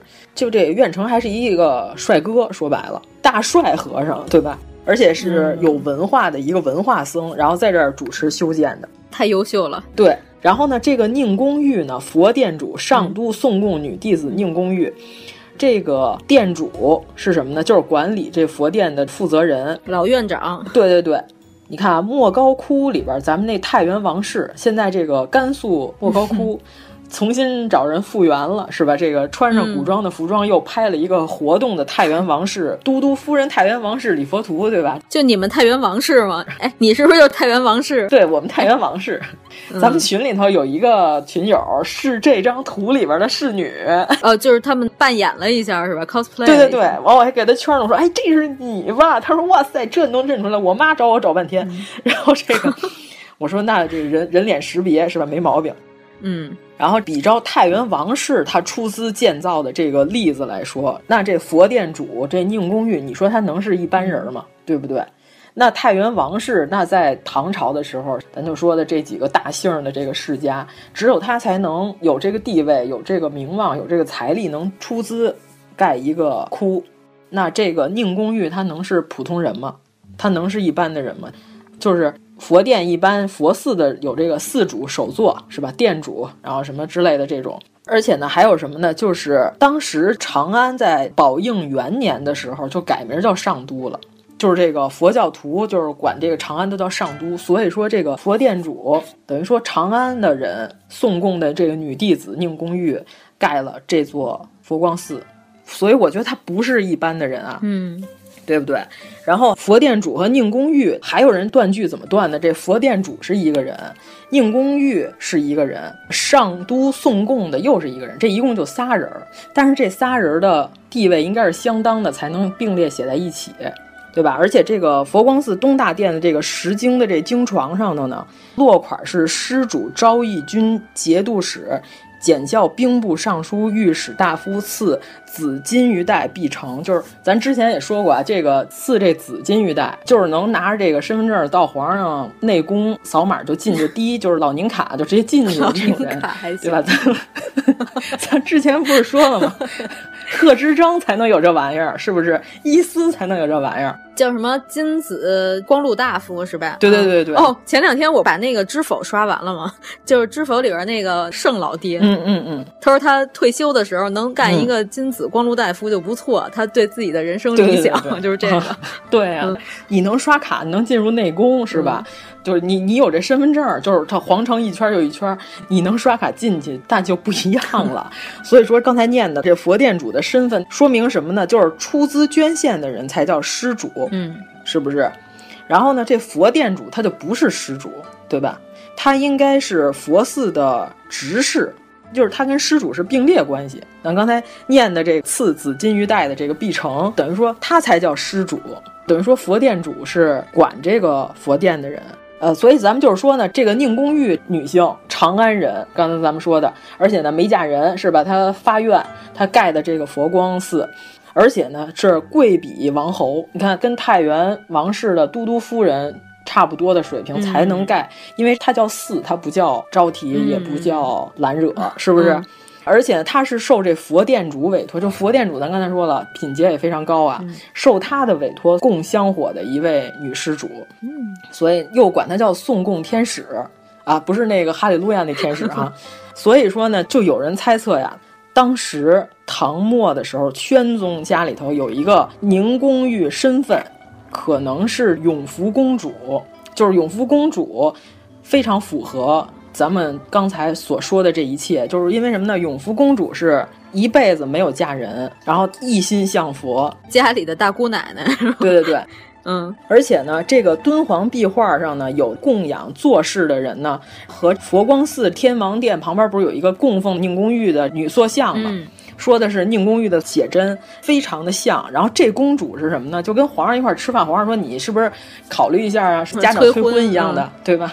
啊，就是岁数不小了，然后那个老谁家的小谁，你看合适不合适啊？是不是那个咱，嗯，你嫁不嫁人？然后结果公主什么跟皇上犯蹭了，嗯，直接什么的怒折婢主，什么拿筷子咔撅断了，就不嫁，真牛掰！公主的这个肱二头肌练不错，我跟你说吧。他爸说你这个身材，我看你不上工地有点浪费，你去吧，你去盖庙去。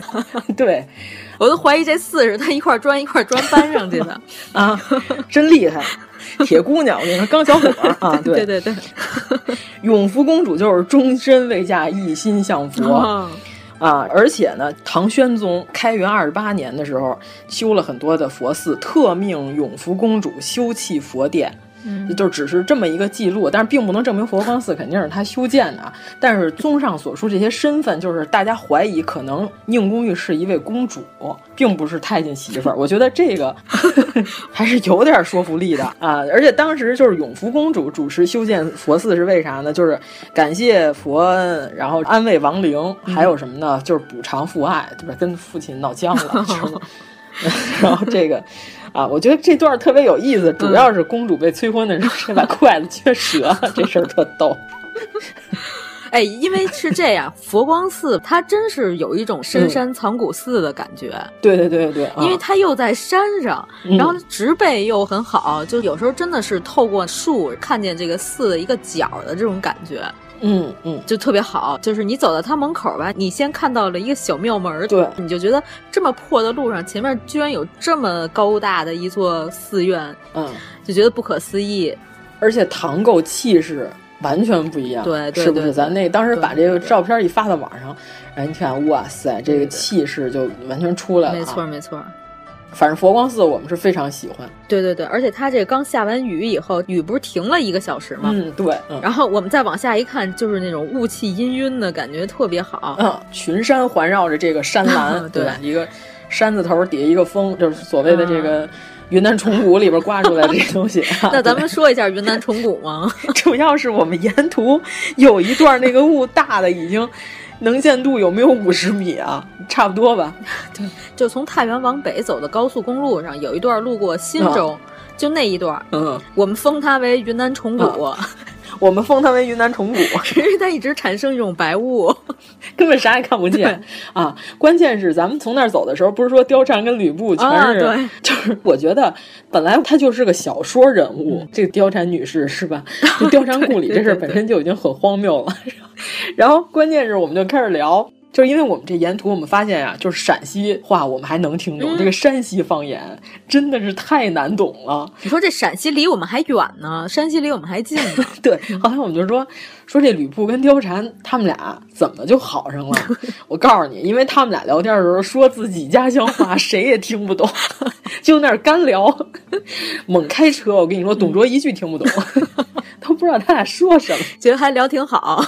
对啊，我这爱妃是吧？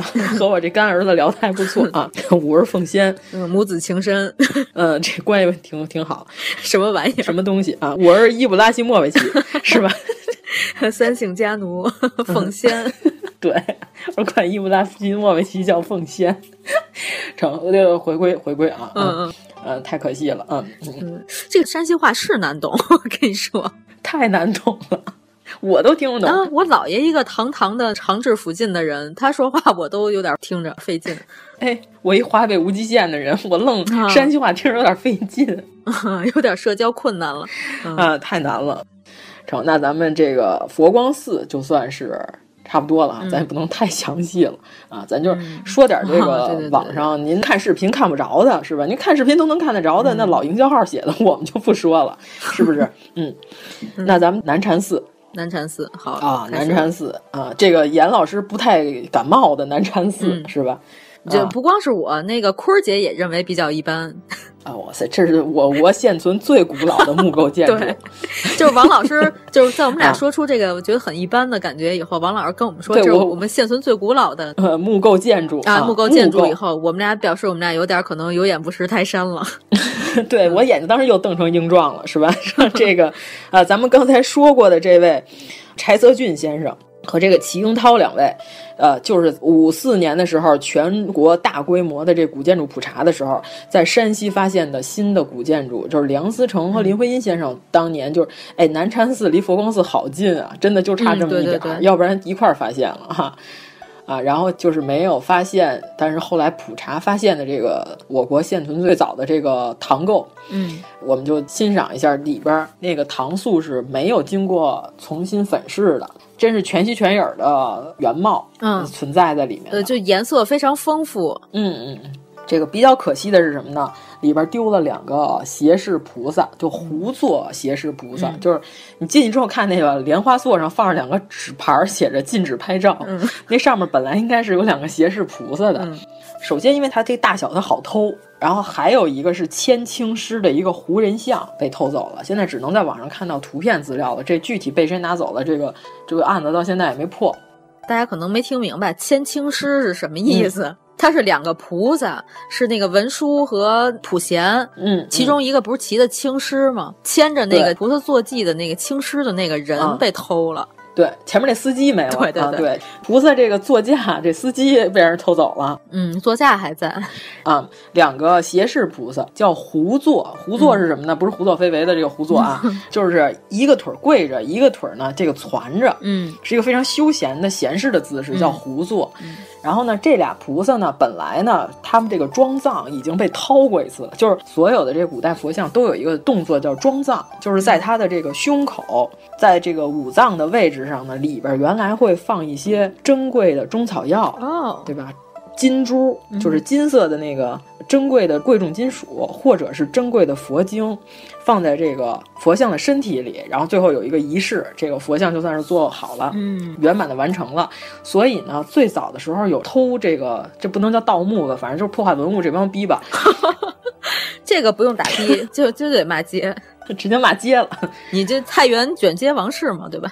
必须骂街，就把这个佛像的胸口掏一大洞。嗯把装藏给偷走了，所以你看，有很多古代佛像这胸口有一洞是怎么回事？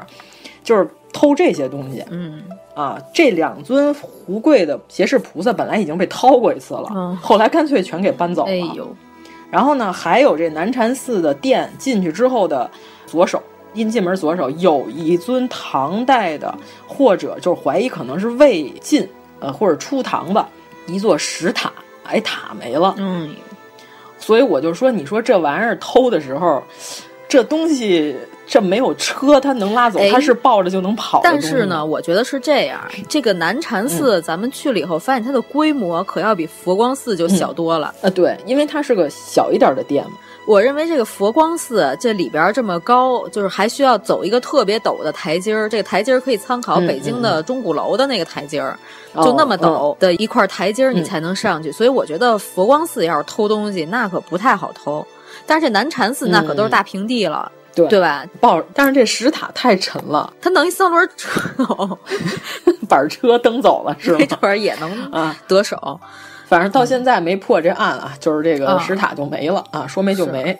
是，就是所以我说山西的古建保护呢，就是迫在眉睫。呃，对对对，迫在眉睫，确实，呃，基本上就咱们进去的时候，不是里头有一个大姐看的时候还说呢嘛，说这个栏杆这不就是防君子不防小人吗？这想偷还不是说走就走啊？就跟跟我走吧，是吧？这个 天亮就出发，是吧？对。这是南禅寺，虽然是最古老的唐构，但是为什么它的地位仿佛没有佛光寺高呢？嗯、因为佛光寺是全套的唐构建筑，是吧？嗯，南禅寺就比较可惜的是，它的瓦顶以及部分的构件是元代的时候重新修缮过，所以它是个掺杂型的建筑。嗯，然后呢，咱们国家的这个七十年代对南禅寺进行了一个大规模的改造。就那会儿的古建修复原则是什么呢？我判定它是唐的，我就把所有东西都给修成唐的。哦，这样啊，所以它那瓦顶是七十年代重做的仿唐的。嗯，就是咱不是还说了吗？那个东西叫螭尾，就是它那会儿还不能叫螭吻，因为它看着像个凤尾一样的那么卷上去的那个东西。嗯、呃，最早的时候那上面那两个是正经螭吻，嗯、但是因为它年代不符合唐。然后呢，就把那俩给剃成了两个现代重做的螭尾，变成了螭吻蠢啊！呃，对，就是做的不太美妙，嗯、是吧？就是，呃，那你仿的，毕竟它不能与这个原构相比嘛，嗯、就是仿的黑龙江出土的渤海国的同时代的。就是说，那我们要做，我们得做一啥样呢？我们不能臆造，臆造那就完全违背古建筑修复的这个原则了，那就找一同时期的呗。所以说它真正合适不合适呢，也很难说，不好说。嗯啊，对对。但是它比佛光寺好的一点就是它那个造像的颜色还是保持着原来的。嗯、原吗？佛光寺那好像是清朝修的时候给刷了一遍清朝的漆。呃，清末民初的时候重新给刷了一遍漆，嗯、反正就是大家看出来怎么这么艳。对、啊、对。哎，就你别刷它呀，手欠了属于是。嗯。然后呢，还有它这个门窗。就是大家找原来南禅寺修复之前的照片，那门窗都是砖券，对吧？就是砖搭的圆拱的门窗。嗯、后来现在重新什么呢？为了仿唐，又给做成了木唐代的。呃，对，因为它唐代的窗户叫直棂直棂窗，就是一根一根竖着的，嗯，对吧？跟铁窗泪似的啊。这么说，还有叫破死棂窗。大家自己搜吧，我这没法解释，因为我们这是个广播电台，是吧？就这两种形式，就是完全复原，但是呢，就它这里头有不少东西是现代的，这就是到了一个哲学问题，就是一艘船，如果我们把它百分之百的零件都替换了一遍，它还是不是原来那艘船呢？嗯,嗯，这个就不好说了，嗯、对吧？啊，但是梁思成跟林徽因两位先生当时也是现场测绘过的，就是确定了这个南禅寺是唐构无疑，所以说还是值得一看的。嗯。呃，我们不能就说它完全就就不行，而且南禅寺很小，离这福光寺又不远。如果你感兴趣的话，嗯、你就是去福光寺的时候捎带着就可以去看一下。呃，对对对、啊，这个反正也能逛个一个点儿，四十分钟，四十分钟有了吧？咱们当时这不逛不了，逛不了，逛不了。我觉得半个小时吧，撑死了。嗯 啊，被看不起了啊，还行。嗯，行，那就是严老师就看不起南山寺、嗯啊，这个定调了已经啊。行，那咱们接下来弘福寺啊，红福钱，老师最喜欢的，这是一个首先我们到附近以后都找不着它入口在哪儿的寺，多么奇妙，啊、对吧？主要是什么呢？因为你们俩不想趟泥。我能找着入口，我就趟着我就过去了，穿着我的无敌小鞋套，对吧？然后这个严老师到门口就管这叫鱼骨庙，告诉说太像鱼骨庙了。弘福寺可真有点龙岭迷窟的意思。哦、首先上去是我们找不着这入口，就是开着车找不着入口啊，你走着是容易找着的。然后进去以后呢，嗯、就是人家那个正在修缮，我觉得是刚开始修，嗯、然后那地上吧，嗯，本身就是土路。嗯，这大雨一下呢，你可以想象一下，那大概是个什么状态。我们进去的时候吧，有点像有一些武侠 RPG 游戏，就是趟过什么沼泽，然后你去到一个什么山洞的那种感觉，就是嗯，你得看这块砖上能不能踩，那块砖上能不能踩，对，这样过这个土路。对，然后呢，关键是这个弘福寺，它外边是一圈跟那个夯土，有点像所谓的这个堡垒一样，嗯、土堡、嗯、啊，是吧？庙门巨小无比，然后你从门外边看，你怎么都想象不到那里边有一大殿，就是你认为是一土地庙似的，旁边还停了几辆破拖拉机和几辆挖掘机，然后结果我们一进去是吧，别有洞天，这个大姐给我们开的门，大姐非常热情，我们说大姐这种对古建筑的宣传，嗯，才是我们认为山西的古建保护的或者管理人员应该有的态度，嗯嗯。嗯人特别热情，嗯、就是大姐虽然仿佛也是不太懂的样子，但是呢，人家就是玩命给我们介绍，你知道吗？嗯、大姐，你说你看这细节是吧？你们往那上头看，虽然语言交流上还是大姐可能稍微口音重了一点，对对对，我们听着有点费劲，反正，但是就不影响人家给我们指，对吧？可不，嗯，主要弘福寺是宋金时代的彩塑，嗯，然后上面有很多小的祭月天。所谓的气氛组，咱们 老说这个佛祖出来的时候，后面得有这天空中创造气氛的气氛组，这属于 BGM 那块的啊，是吧？拟人化 BGM 上面写着“满月世界”，大家可以抬头往那横梁上看看，嗯、细节非常的多。严老师尤其喜欢，因为他们家有这猫跟狗可以撸，然后有一小喵喵和一圆头圆脑的一大狗。我在那屋里看的时候，嗯、我就隐约听见有猫叫。哎，我说，嗯、这猫在哪儿啊？这猫是在大殿子外头吗？我找一圈，我发现就是一特小的一小奶猫坐在那蒲团上，嗯、哎呦，特有样。对对对，在那趴着。嗯、对啊对，然后还有一圆头狗，然后拿那圆头撞我，特喜欢。对对而且它那小猫还是一个我最喜欢的黑猫警长。对对，长特好看。戴着头罩，对，那圆头狗也是黑白花的啊、呃。但因为他们俩实在是，我估计这个在村里头窜惯了，这个确实有一些的不是特别干净，然后我就有点嫌弃他俩。嗯，嗯对，但是那是非常可爱，是不是？对，超级可爱。对我简直无心工作了。对，严老师后来就不拍了，严老师一直在撸狗，拍了好多猫跟狗。对，嗯、就是你进这个大殿里边，咱是宋金的建筑，但是你再往右手有一个横梁上挂了一个小木牌牌，上面写着嗯“新庄赤金像功德主王世子李景石”，应该是叫李景石的一个大哥哈。嗯。啊，这个是他在崇祯十一年的时候，七月的时候，重新用这个金粉粉饰过中间的主尊的这几尊，哦、对，所以说他这个金漆是崇祯十一年的时候重新装修过的。嗯啊，这个色彩不是原装的宋金时代的了，原来如此啊！但是这块牌儿也三百多年了，嗯、从它挂上去到房顶上开始到现在，丝毫未曾挪动过，你就感觉哇塞，历史时空啊！说三百年前有个人搬着梯子上去，啪啪把这木板一钉，三百年之后，我们在今天能和这块牌儿相遇啊，这非常神奇，所以我当时把这牌儿拍下来了。啊，就有人给我留言，告诉说这牌是不是一碰就碎了？我说那倒不至于吧。我说这木头也不至于这么不结实。嗯、啊，反正我们是非常喜欢弘福寺，就是非常精彩，嗯，而且安静，确实没人，就我们仨人。嗯，又玩猫又玩狗的。其实网上有关于弘福寺非常高清的录像，就大家可以去找一下。嗯、对，能先一窥它的究竟。嗯，然后比较可惜的就是九八年的时候呢，犯罪团伙也在这儿偷走过一个木质的佛像。嗯，但是呢，后来这个案件破了，把这佛像找回来了。但是这个佛像的肚子里发现了，你看刚才咱说的装藏，就是有珍贵的历史佛经的经卷，嗯，所以说就是非常神奇吧。所以我们也希望那些丢了佛像的这个南禅寺啊，还是玉皇庙啊什么的，早日破获案件，是吧？把我们这些脑袋、身子什么都还 给我们，这塔什么的。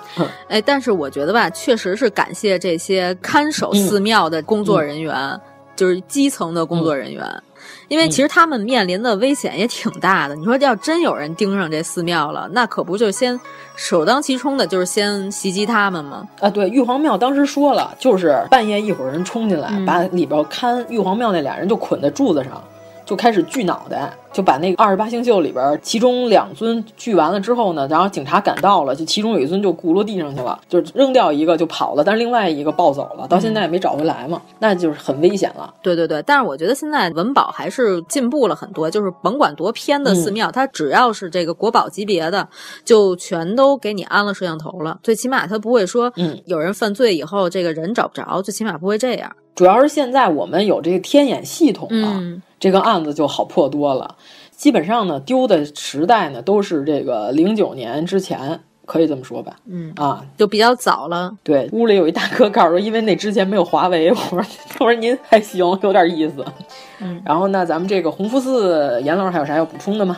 没了，我就是特想把人家那小猫小狗拐走。嗯、对，当时就想把这狗给抱走。嗯、对对，因为咱们当时时间还是比较紧迫的，本来是想多待一会儿，就是大姐也很舍不得我们。对，大姐想让我们多聊会儿。嗯，可能没什么人过去陪她聊天儿。嗯，就是看大姐倍儿热情，跟我们这儿聊，然后但是最后还是不得已，赶紧要去往介休。对，镇国寺是吧？我们这一行的最后一站 啊，镇国寺。哎呀，我的天呀！太黑了，啥看不见呐！我的妈呀！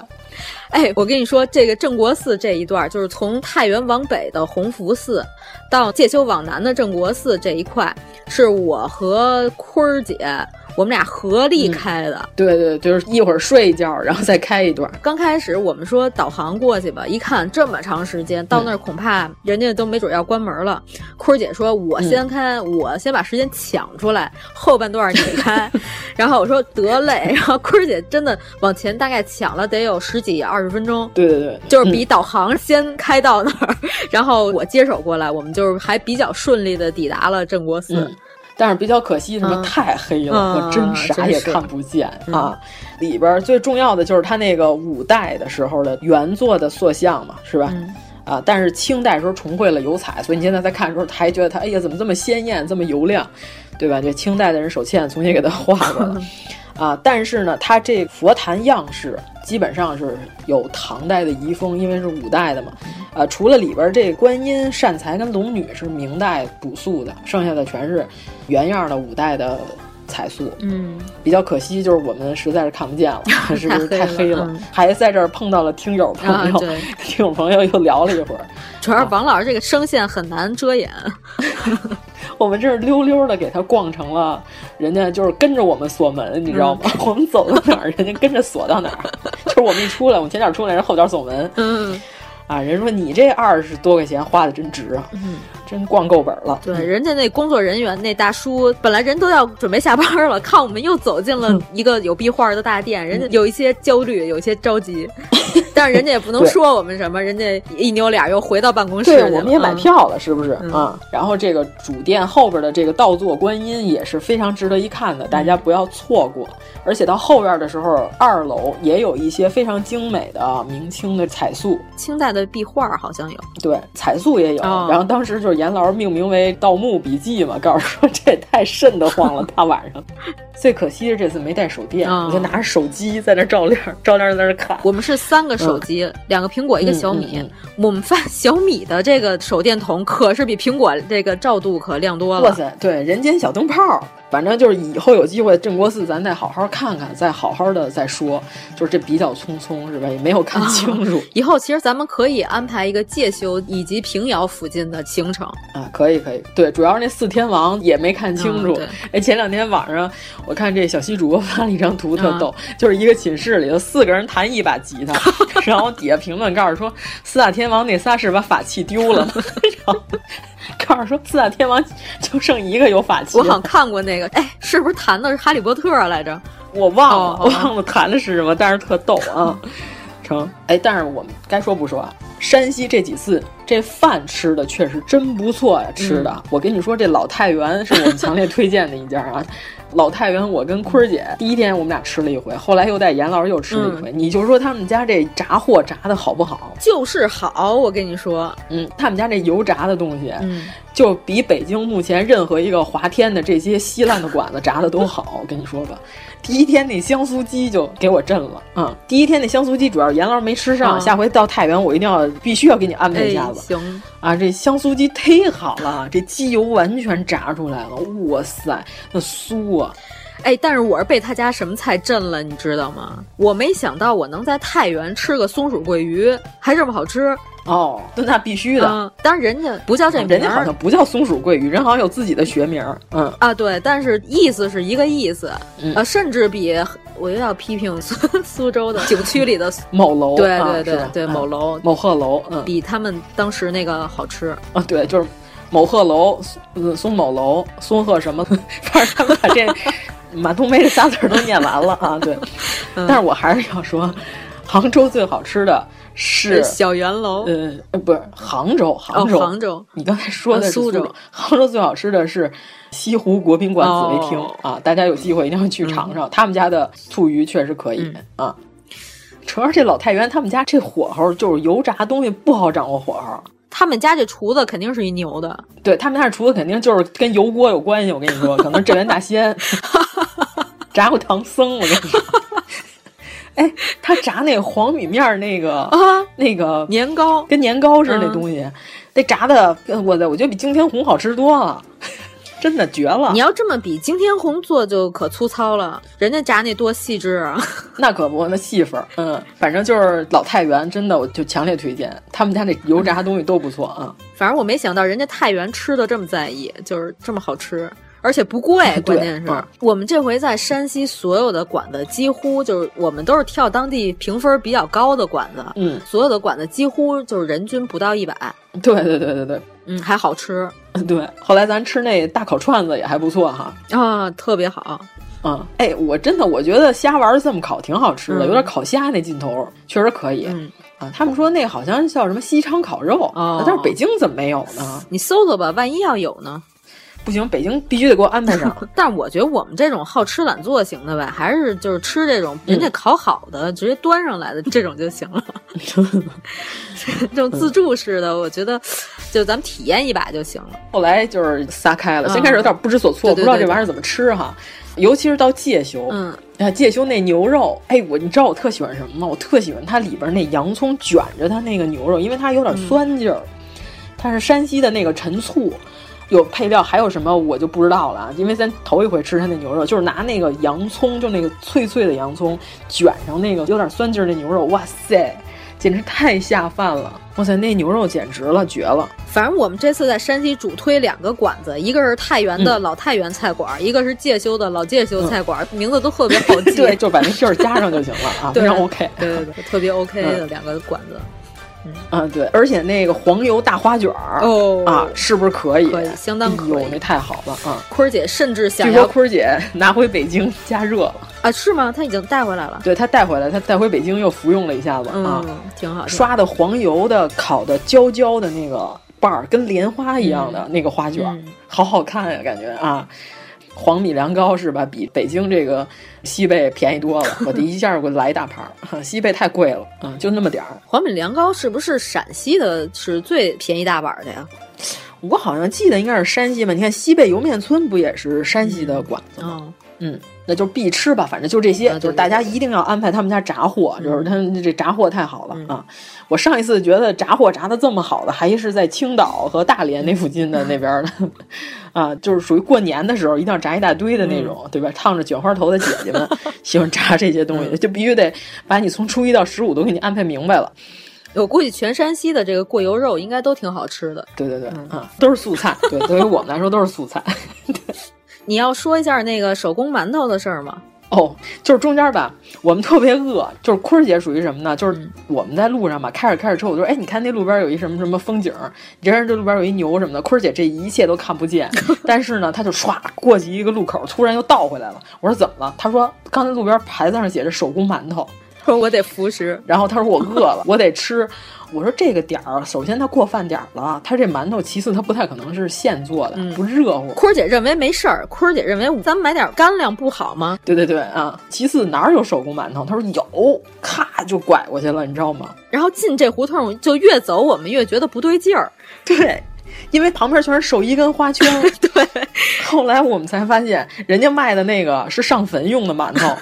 就是花馍吧，可能是。对对对对对，然后就根本不是给我们这些阳间的人吃的东西，然后我们就惊了，我们说咱们走吧，就是那胡同里一人没有啊，在一堆花圈店旁边。结果那天我们又没吃上中午饭。哎，然后我跟你说，晚上到镇国寺的时候，就晚上咱照那个跟《盗墓笔记》似的 那个那个店，嗯，你知道发生一件特别神奇的事情，又发生，我到现在都没法解释什么呀？就是我，但是我没跟你俩说，又怕你俩害怕。那你还是别说了吧。哎。就是什么，你知道吗？嗯，就是照一个塑像的时候，我从我那取景器里看，那个塑像旁边有个大黑影，然后呢，我就把照相机放下来再看，啥也没有。我能给你解释这个问题，你是不是同时手里拿着手电筒呢？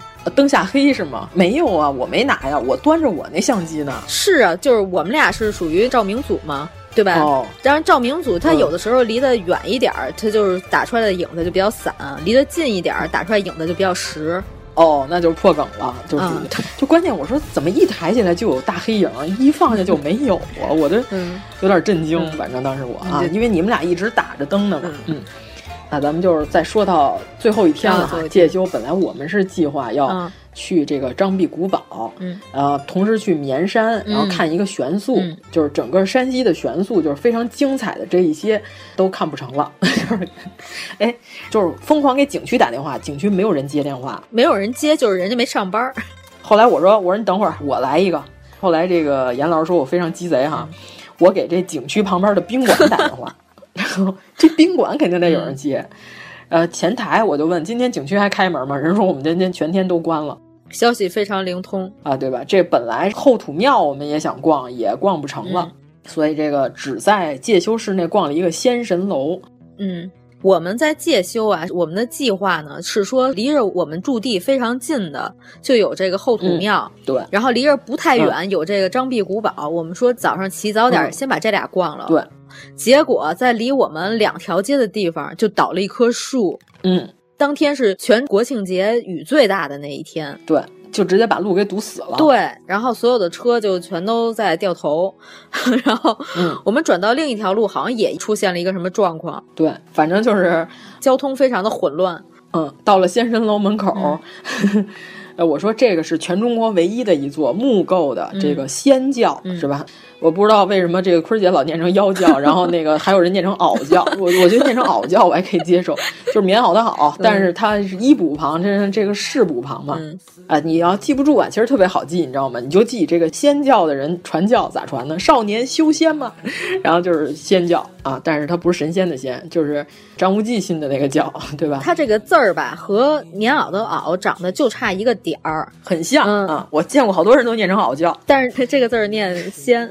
对，就是仙神楼啊，是咱们国家唯一的一个。对，它这个仙教是什么呢？其实就是拜火教。对，啊，波斯拜火教，对吧？这是一回事儿，对吧？对，一回事儿。这是咱们国家唯一留下的一座全木构的仙教的主体的建筑，大家到时候可以去看，这楼非常漂亮。尤其是当时我拍了几张发到网上，大雨中的，他们告诉说：“哇塞，这风雨仙神楼啊，是吧？二十九年雨打风吹去啊！”后来我们一直在放刘森的歌，可能是杨顶天盖的。对啊，非常漂亮的一座楼。后来呢，在车里，严老师跟坤儿姐就开始问。咱们去哪儿啊？咱们去哪儿啊？我说你们俩给我二十分钟，然后我就开始想，这周围南边已经全去不了了，哎呀，这个内心半本山西地图啊，此时发生了作用。我就说，那咱们就往北吧，往北走。当时我们是挨个给附近的景区打电话，嗯因为我们当时离着平遥也不算太远，我们就说，要不然咱打一平遥试试。打平遥呢，人家说工作人员给我们的回复是非常精准的，说截止到现在还开着，人家是这么回复我们的。后来我们一想，要不然还是算了。对，严老师跟坤儿姐就打算去平遥了。我说，首先平遥你们俩一个下午逛不完，咱还得回太原还车去呢。其次呢，是这么大雨你咋逛，对吧？你都是在街上溜达，你进那个那些镖局、那些票号。是那些县衙，还有那些文庙，你都要露天逛，我说这不现实。其次就是你根本逛不完。然后当时严老师说，就是看我的表情就是那种吹牛逼呢，你们俩想半天逛完。我说因为我十分知道平遥，我去两回了。我说我不建议你们在这么大下雨天的去，啊，等到你下回有机会去平遥的时候你就知道了，根本逛不完。果然是我们没去以后，第二天平遥城墙塌了的这个新闻就出来了。嗯，城墙塌了啊！因为有很多这个营销号写山西古建什么受灾什么的，我们这沿途一路上下去之后呢，国家级保护的，嗯，都是没有问题的，就是省保可能就有点危了。但是啊，但是国家级保护的建筑漏雨那是非常严重的。一七、嗯、年的时候，佛光寺漏雨就非常严重了，那个偏殿里面那五百罗汉。直接拿塑料布扇上了，然后当时就是网上有一些人呼吁的情况下，才紧急抢修。就是山西的文保不是因为暴雨才暴露问题，我们就是呼吁一下，就平常也要关注一下山西的这些文物保护。就是省保，我估计可能有点够呛哈。平遥也不是第一回塌了，平遥城墙是吧？那都塌了好几回了，所以就是咱平常注意，不要因为一场暴雨就啊嚷嚷一通。实际到最后那款，真正拨到古建身上的能有多少，那就不好说了，是不是？因为我后来去晋祠，它里边的哪间我忘了啊，就有一间那个庙堂也是被扇上了。这、嗯、咱去太福观的时候，我先进的那个五月的那屋子嘛，这有一蝙蝠飞出来了。那你想，那就是疏于保护嘛？那只能这么说，真是有福之地呀、啊。嗯，对。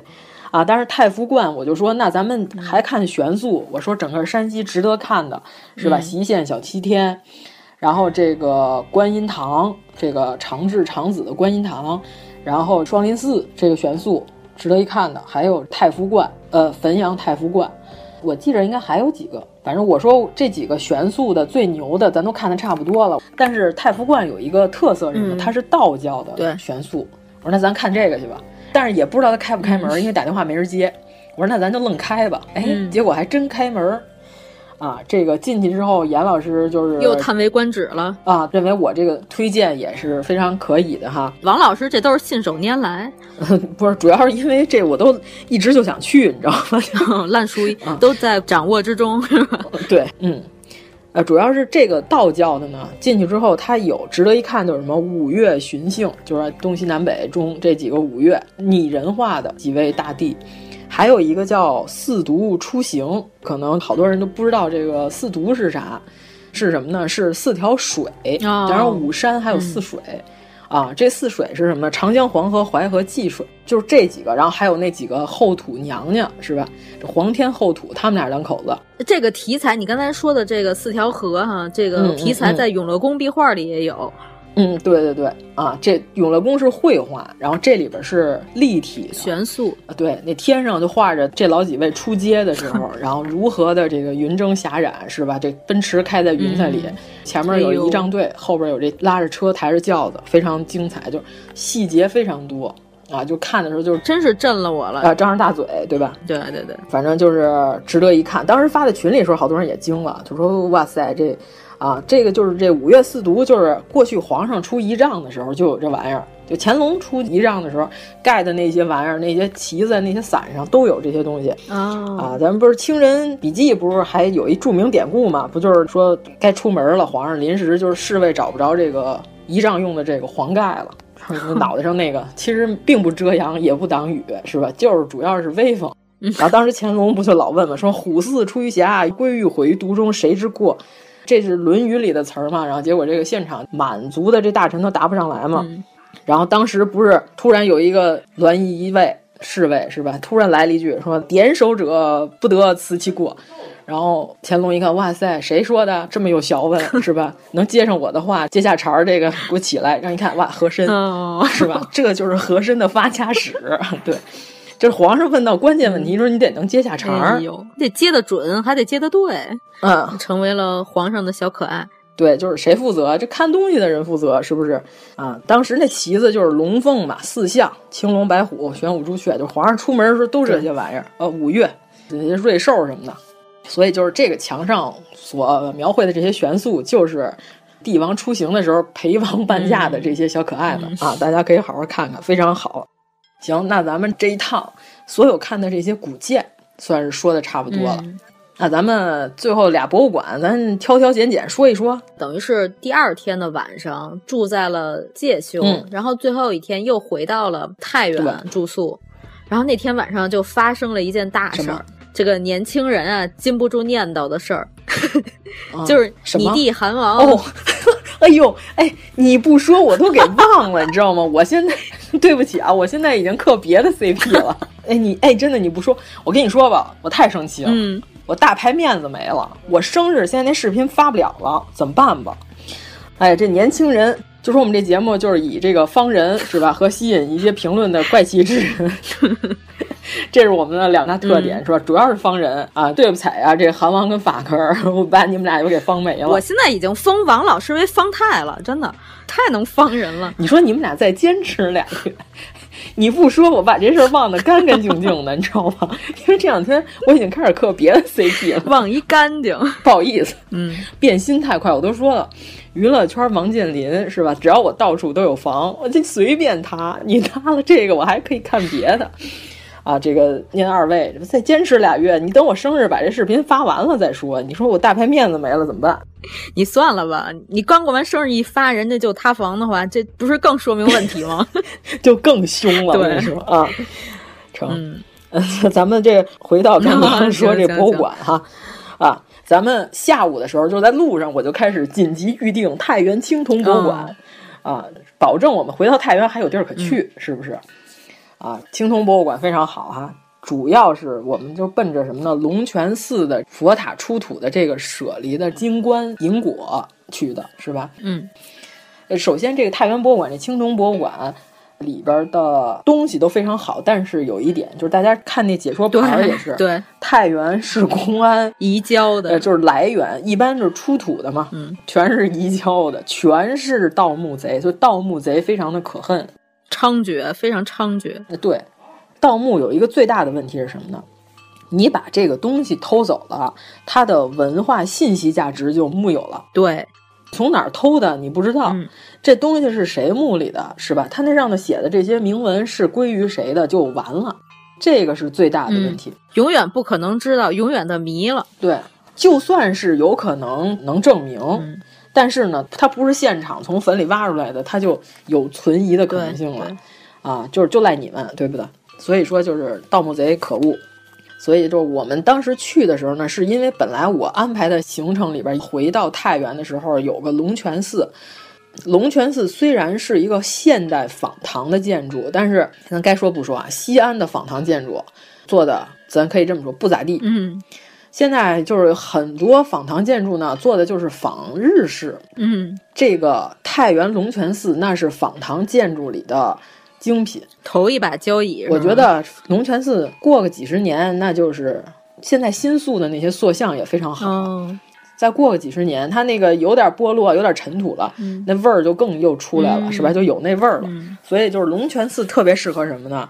阳光明媚，嗯是不是？你们这些汉服的小小姐姐、小妹妹们，嗯是不是 就是穿着你们那些唐朝的服装，要照相去龙泉寺照，那是非常不错的。嗯，就跟你身上的衣服是一个意思，对吧？都是仿唐，啊对吧？那搭的，嗯但它是配套生产的，啊对就是非常好啊。主要是这个龙泉寺当时是地宫出土了一套舍利的匣子，就是石头的也有，木头的也有，银镶宝石的也有，最里边是一个金的。嗯，它是一共五层，最外边是一个石函，对，然后里边是一个木头箱，上面有一些鎏金的装饰，对对对，啊，非常漂亮。然后第三层是那个鎏金的铜果，第四层是一个镶宝石的银果，嗯最里边是金冠。嗯，反正最里边儿是一个最朴素的，但是是纯金的一个舍利的小金冠。然后呢，这个是零八年的时候，是龙泉寺挖蓄水池的时候挖出来的、哦，啊。但是当时它外边呢石函，就打开了之后，就是里边木果的这个残片里边就发现了这个鎏金的铜果。关键是什么呢？它那个最里边那金冠上面缠了一层一圈丝带，就最里边那个金冠，当时零八年发现的时候，那个金冠上缠的丝带是唐代的丝带哇。这个丝带啊，当时就没解开，因为什么呢？技术没有达到，嗯啊，就是怕碎了。那你这丝带本身也是个文物啊，嗯这个丝带就说那咱们就先不解，先放在这块儿。这个东西直到一八年的时候才正式的解开，就是用了一个新的这个技术啊，呃，用这个化学手段把这个丝带的韧度给增加了，然后能让它取出来。取下来之后，这个唐代丝带原封不动保存，这金棺才打开，看见里边有什么呢？二十三颗佛舍利，哇哦啊！而且放在两个麻制的那个锦囊里边，嗯就里边这个麻制品也是唐代的。原装的，现在这个舍利在泰山龙泉寺，就是新修的这金色的这地宫里边展示。哎，它这个泰山不是那个东岳泰山啊，是啊不是太太的太。对对对，这个也叫泰山啊。但是呢，它这几层，咱们刚刚严老师说这几层是在这青铜博物馆单独辟出了一个厅，单独展览啊，非常重要。呃，我就喜欢看这些，就是其实我特喜欢看魏晋南北朝，嗯一直到唐，因为我觉得那会儿人画画啊生猛，嗯你知道吗？就是没什么范式，就是老子就要这么画，然后这个人都特活泼，有一股活泼劲儿。啊，到了明清的时候呢，就是比较标准了，就是它是细，它一根胡子一根胡子的，他都很细，但是就有一些受到了束缚，你知道吗？就是没有那些健美的大哥和那些大姐了，是吧？也没有北齐的那些拉屎的马了。就是你看，你看后来谁敢画壁画呢？画动物拉屎？哎，人家北齐就我就敢，我就这马跑的时候，它是有这个大动作，是吧？我把它画上啊，写实。呃，对他们那会儿可能没有最后的验收这个步骤，我觉得可以随便的放任。我好喜欢，可能也觉得不错，我估计。哦，啊是吗？咱们最后再说说省博啊，好，严老师后来也逛了省博啊。说完省博，咱们就呃差不多了啊，就太崩溃了啊，太长了这期。我是最后一天，王老师和坤儿姐已经提前一天回京了。对，然后我最后呢又逛了一下这个晋祠和山西的省博，就是你之前我们说的永乐宫的那个展。嗯，它这个展叫“观妙入真”。嗯，哎，永乐宫展览，你知道我最喜欢的是什么吗？嗯、永乐宫展览，就是因为当时咱们在永乐宫已经看的非常详细了，是吧？有很多的内容是永乐宫常设展，嗯、你在旁边可以看到它的搬迁历史。我最喜欢的是什么？是有一个砖雕，你记得吗？上面有一泥手印儿。哦，是当年的工匠把那个砖挪上去了，那砖没全干，然后他有个泥手印儿陷进那个砖里了。他把那块砖单独拿出来展了。嗯、然后我说：“哇塞，你想想是吧？元代的一个工匠，他那泥手印儿，我们到今天的时候，他人都不在了，但是我们还能看见这块砖，他的指纹儿。对，能看见他的指纹儿。”嗯，就这种古今交汇的感觉，就哎呀，真是不一样，非常奇妙，是吧？对对对，非常奇妙啊！而且也有一些，呃，塑像没有保留下来，但是一些残片，他把这残片立体的放在了原位置上，你大概就能知道这个残片在塑像上是一个什么样的位置。啊，我觉得布展不错，嗯，布展非常好，呃，布展非常用心啊！我发那图，好多人都说哇。省博现在变成这样了，而且他甚至把以前就是拆下来的这个吃吻，包括房檐儿，整个的安回去了，嗯、就是出现在了这个展厅里。嗯、是的，是的，是的，就是给大家展示了一下。它放在这个房檐上，你不觉得怎么样？但是它出现在这个展厅里，嗯、你就会觉得这个怎么做的这么好，这么精致，而且大啊！关键是它巨大，它放在上面的时候你不觉得？就跟林徽因先生当年跟宁公玉合影的那张照片一样，嗯、你在佛光寺那店里你看的时候，你不觉得它有多大，嗯、是吧？你感觉它好小啊，但是其实它是等身像。嗯、林徽因先生跟他合影的时候，就是这种古今交汇，是吧？现代的妇女，建筑的大师，然后和一个一千三百多年前的女性，俩人这种奇妙的相遇，嗯、我觉得就特别好，感觉特别 OK。而且它这个展吧，就是把永乐宫壁画的好多要素给你提了出来，让你看。对对对，这个三清殿南极长生大帝的这个天河带有三米长，对，就是一蹴而就，一下一笔画下来的。是，嗯我就特喜欢他那个。你知道，就是当时咱们在店里时候看的还不是非常清晰，对对对因为他现在这个是复制品的图，一比一的，做了一个大长廊。等于说你能离得特别近，因为在永乐宫本身你离得不是很近，嗯。然后墙壁上又有土，嗯，啊，看的并没有这个这么清楚。没没有这个痛快，当时我就说这人他心理素质得有多好，真是。我说我就不行，你要跟我说这一笔画坏了，咱们就完了，就是没有涂改液的情况下，啊，一米多长的一笔，一点都不带犹豫的，真是哇塞，这心理素质看了就让人羡慕，是不是？嗯。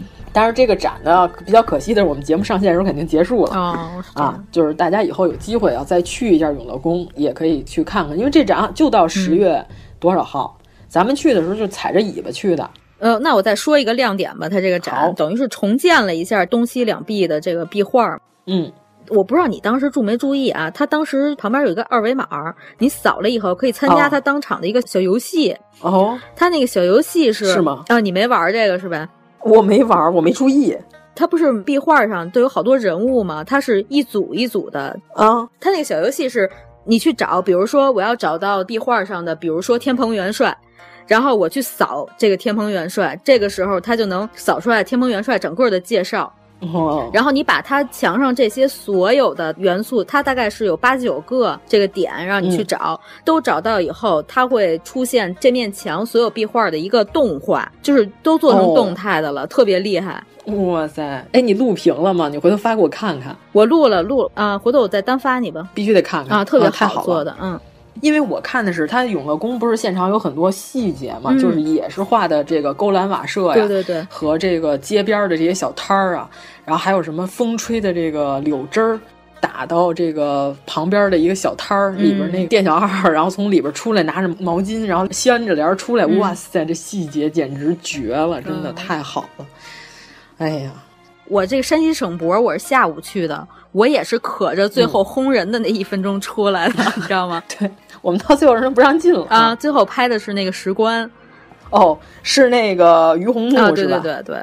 啊！哇塞，我太喜欢于洪墓了！我、嗯、在我在那石棺周围疯狂拍照，流连往返。它也是一个仙教的，嗯,嗯，关键是它上面那些波斯石刻的那些贴金都保存的非常完整，嗯、太漂亮了。那于洪墓。那咱们于洪这个人，咱还要说一下吗？就是开皇十三年的人，隋朝的人。嗯、然后他是当时也是就掌握这个西域的诸事务，叫检校萨保府，就是当时是个官儿、哦、啊，就一大拿一个主任啊。对对对，差不多管仙教以及这个西域当时的诸多事务吧，地方官员。嗯、所以就是他的这个石棺哇，极其精美，反正。一定要去看看。当然，人家省博认为人家那个晋国博物馆出的那个叫什么来着？哦，鸟尊啊，鸟尊，人家认为那是镇馆之宝。嗯、但是我还是喜欢这个石棺啊，值得一看，值得一看。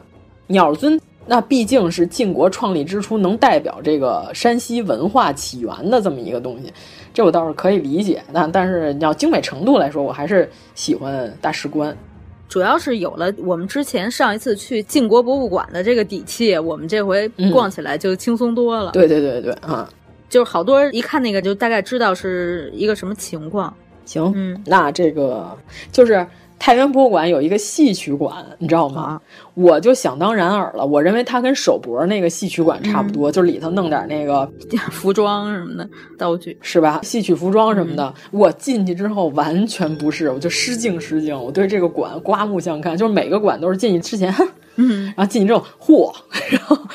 那里边是所有的这个元杂剧啊，然后表演的这些墓出土的所有的这些砖雕啊，嗯。啊、呃、石像啊，都在那里边有这个原封不动的展示，那就是一个墓葬大集合呀！哦，哇塞，我超喜欢戏曲那个馆。哦，我知道、嗯、那个确实不错，跟咱们在马村砖雕墓看的差不多。对，对大家一定不要错过这个馆，我特喜欢。嗯，啊、它也是有一些当时的传统样式，是是是是是。比如说五个不同的角色，当然，人家那不是生旦净末丑，嗯。但是可能是这个的前身，嗯，就是永远会出现在墓室石雕的这个墙上。啊，对对对，行，嗯，那严老师再说说晋祠，晋祠我就因为我去的遍数太多，我都不不想说。晋祠它现在外边修了一个巨大的公园。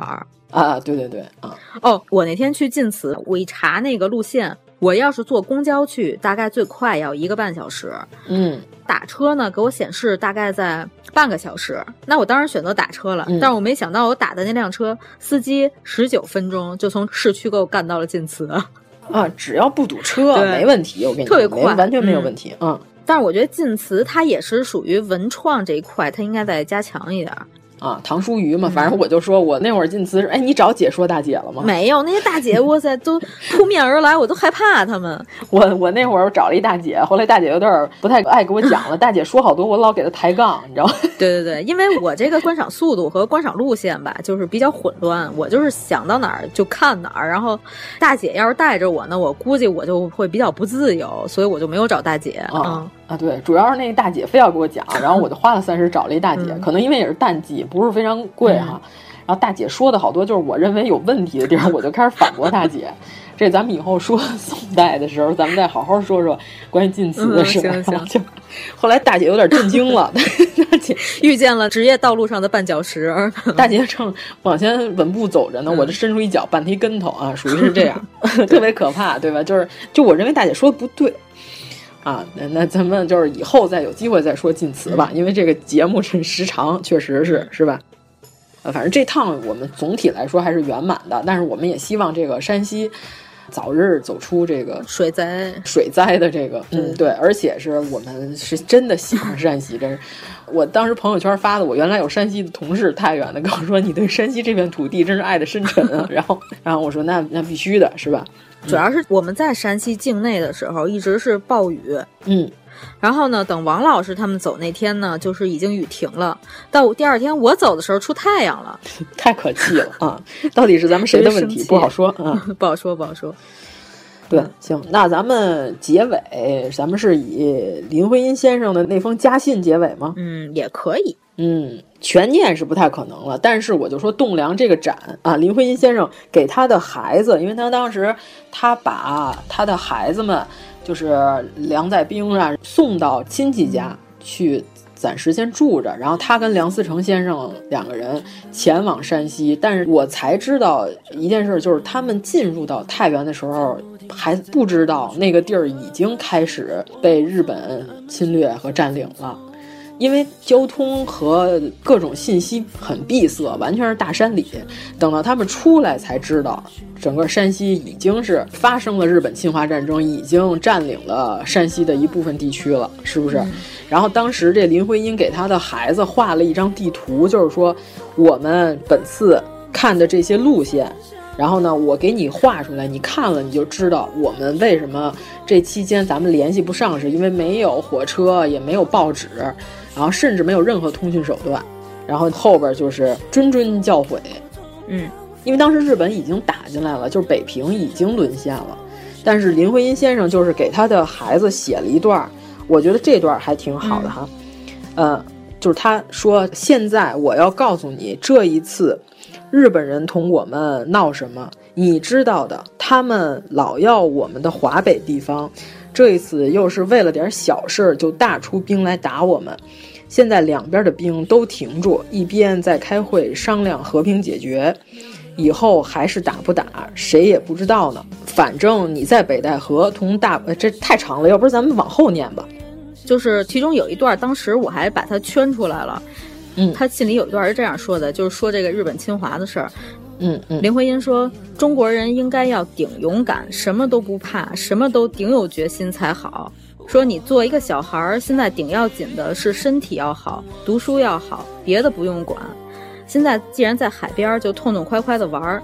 你知道，你妈妈同爹爹都顶平安的，在北平不怕打，更不怕日本，就是特别振奋的那么一些话语。嗯对对对，意思就是说我们不怕日本人，就是我们就在北平待着，然后早晚有一天，应该我们还能重归和平，然后能把日本人打跑，大概就是这个意思啊。对，写的就是一个母亲给小孩写那种小孩语，你知道吗？就是对对对，还挺可爱的啊。反正这封信特别好，一开头就是宝宝妈妈不知道要怎样告诉你许多的事。嗯，现在分开一件一件的讲给你听。反正这封信我全文都拍了啊，我特别喜欢，非常好啊。嗯，那咱们这期的节目算圆满成功，以林徽因先生这封家信做结尾，算圆满成功吗？好嘞，嗯、那我们这我这时长也可以啊，嗯、奔着仨小时去了，我天儿啊！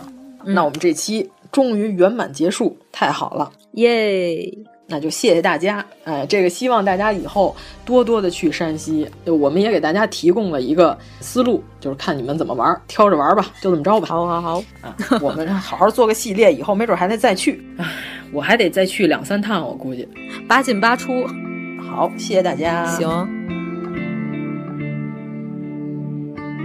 如果您喜欢我们的节目，请在微博搜索“一九八三毁三观”，给我们留言，在收听平台私信留微信号进三观群，告诉我们你的三观故事。总有红颜，百生千劫，难消君心，万古情仇，清风指点。山外之山，晚霞起照，星夜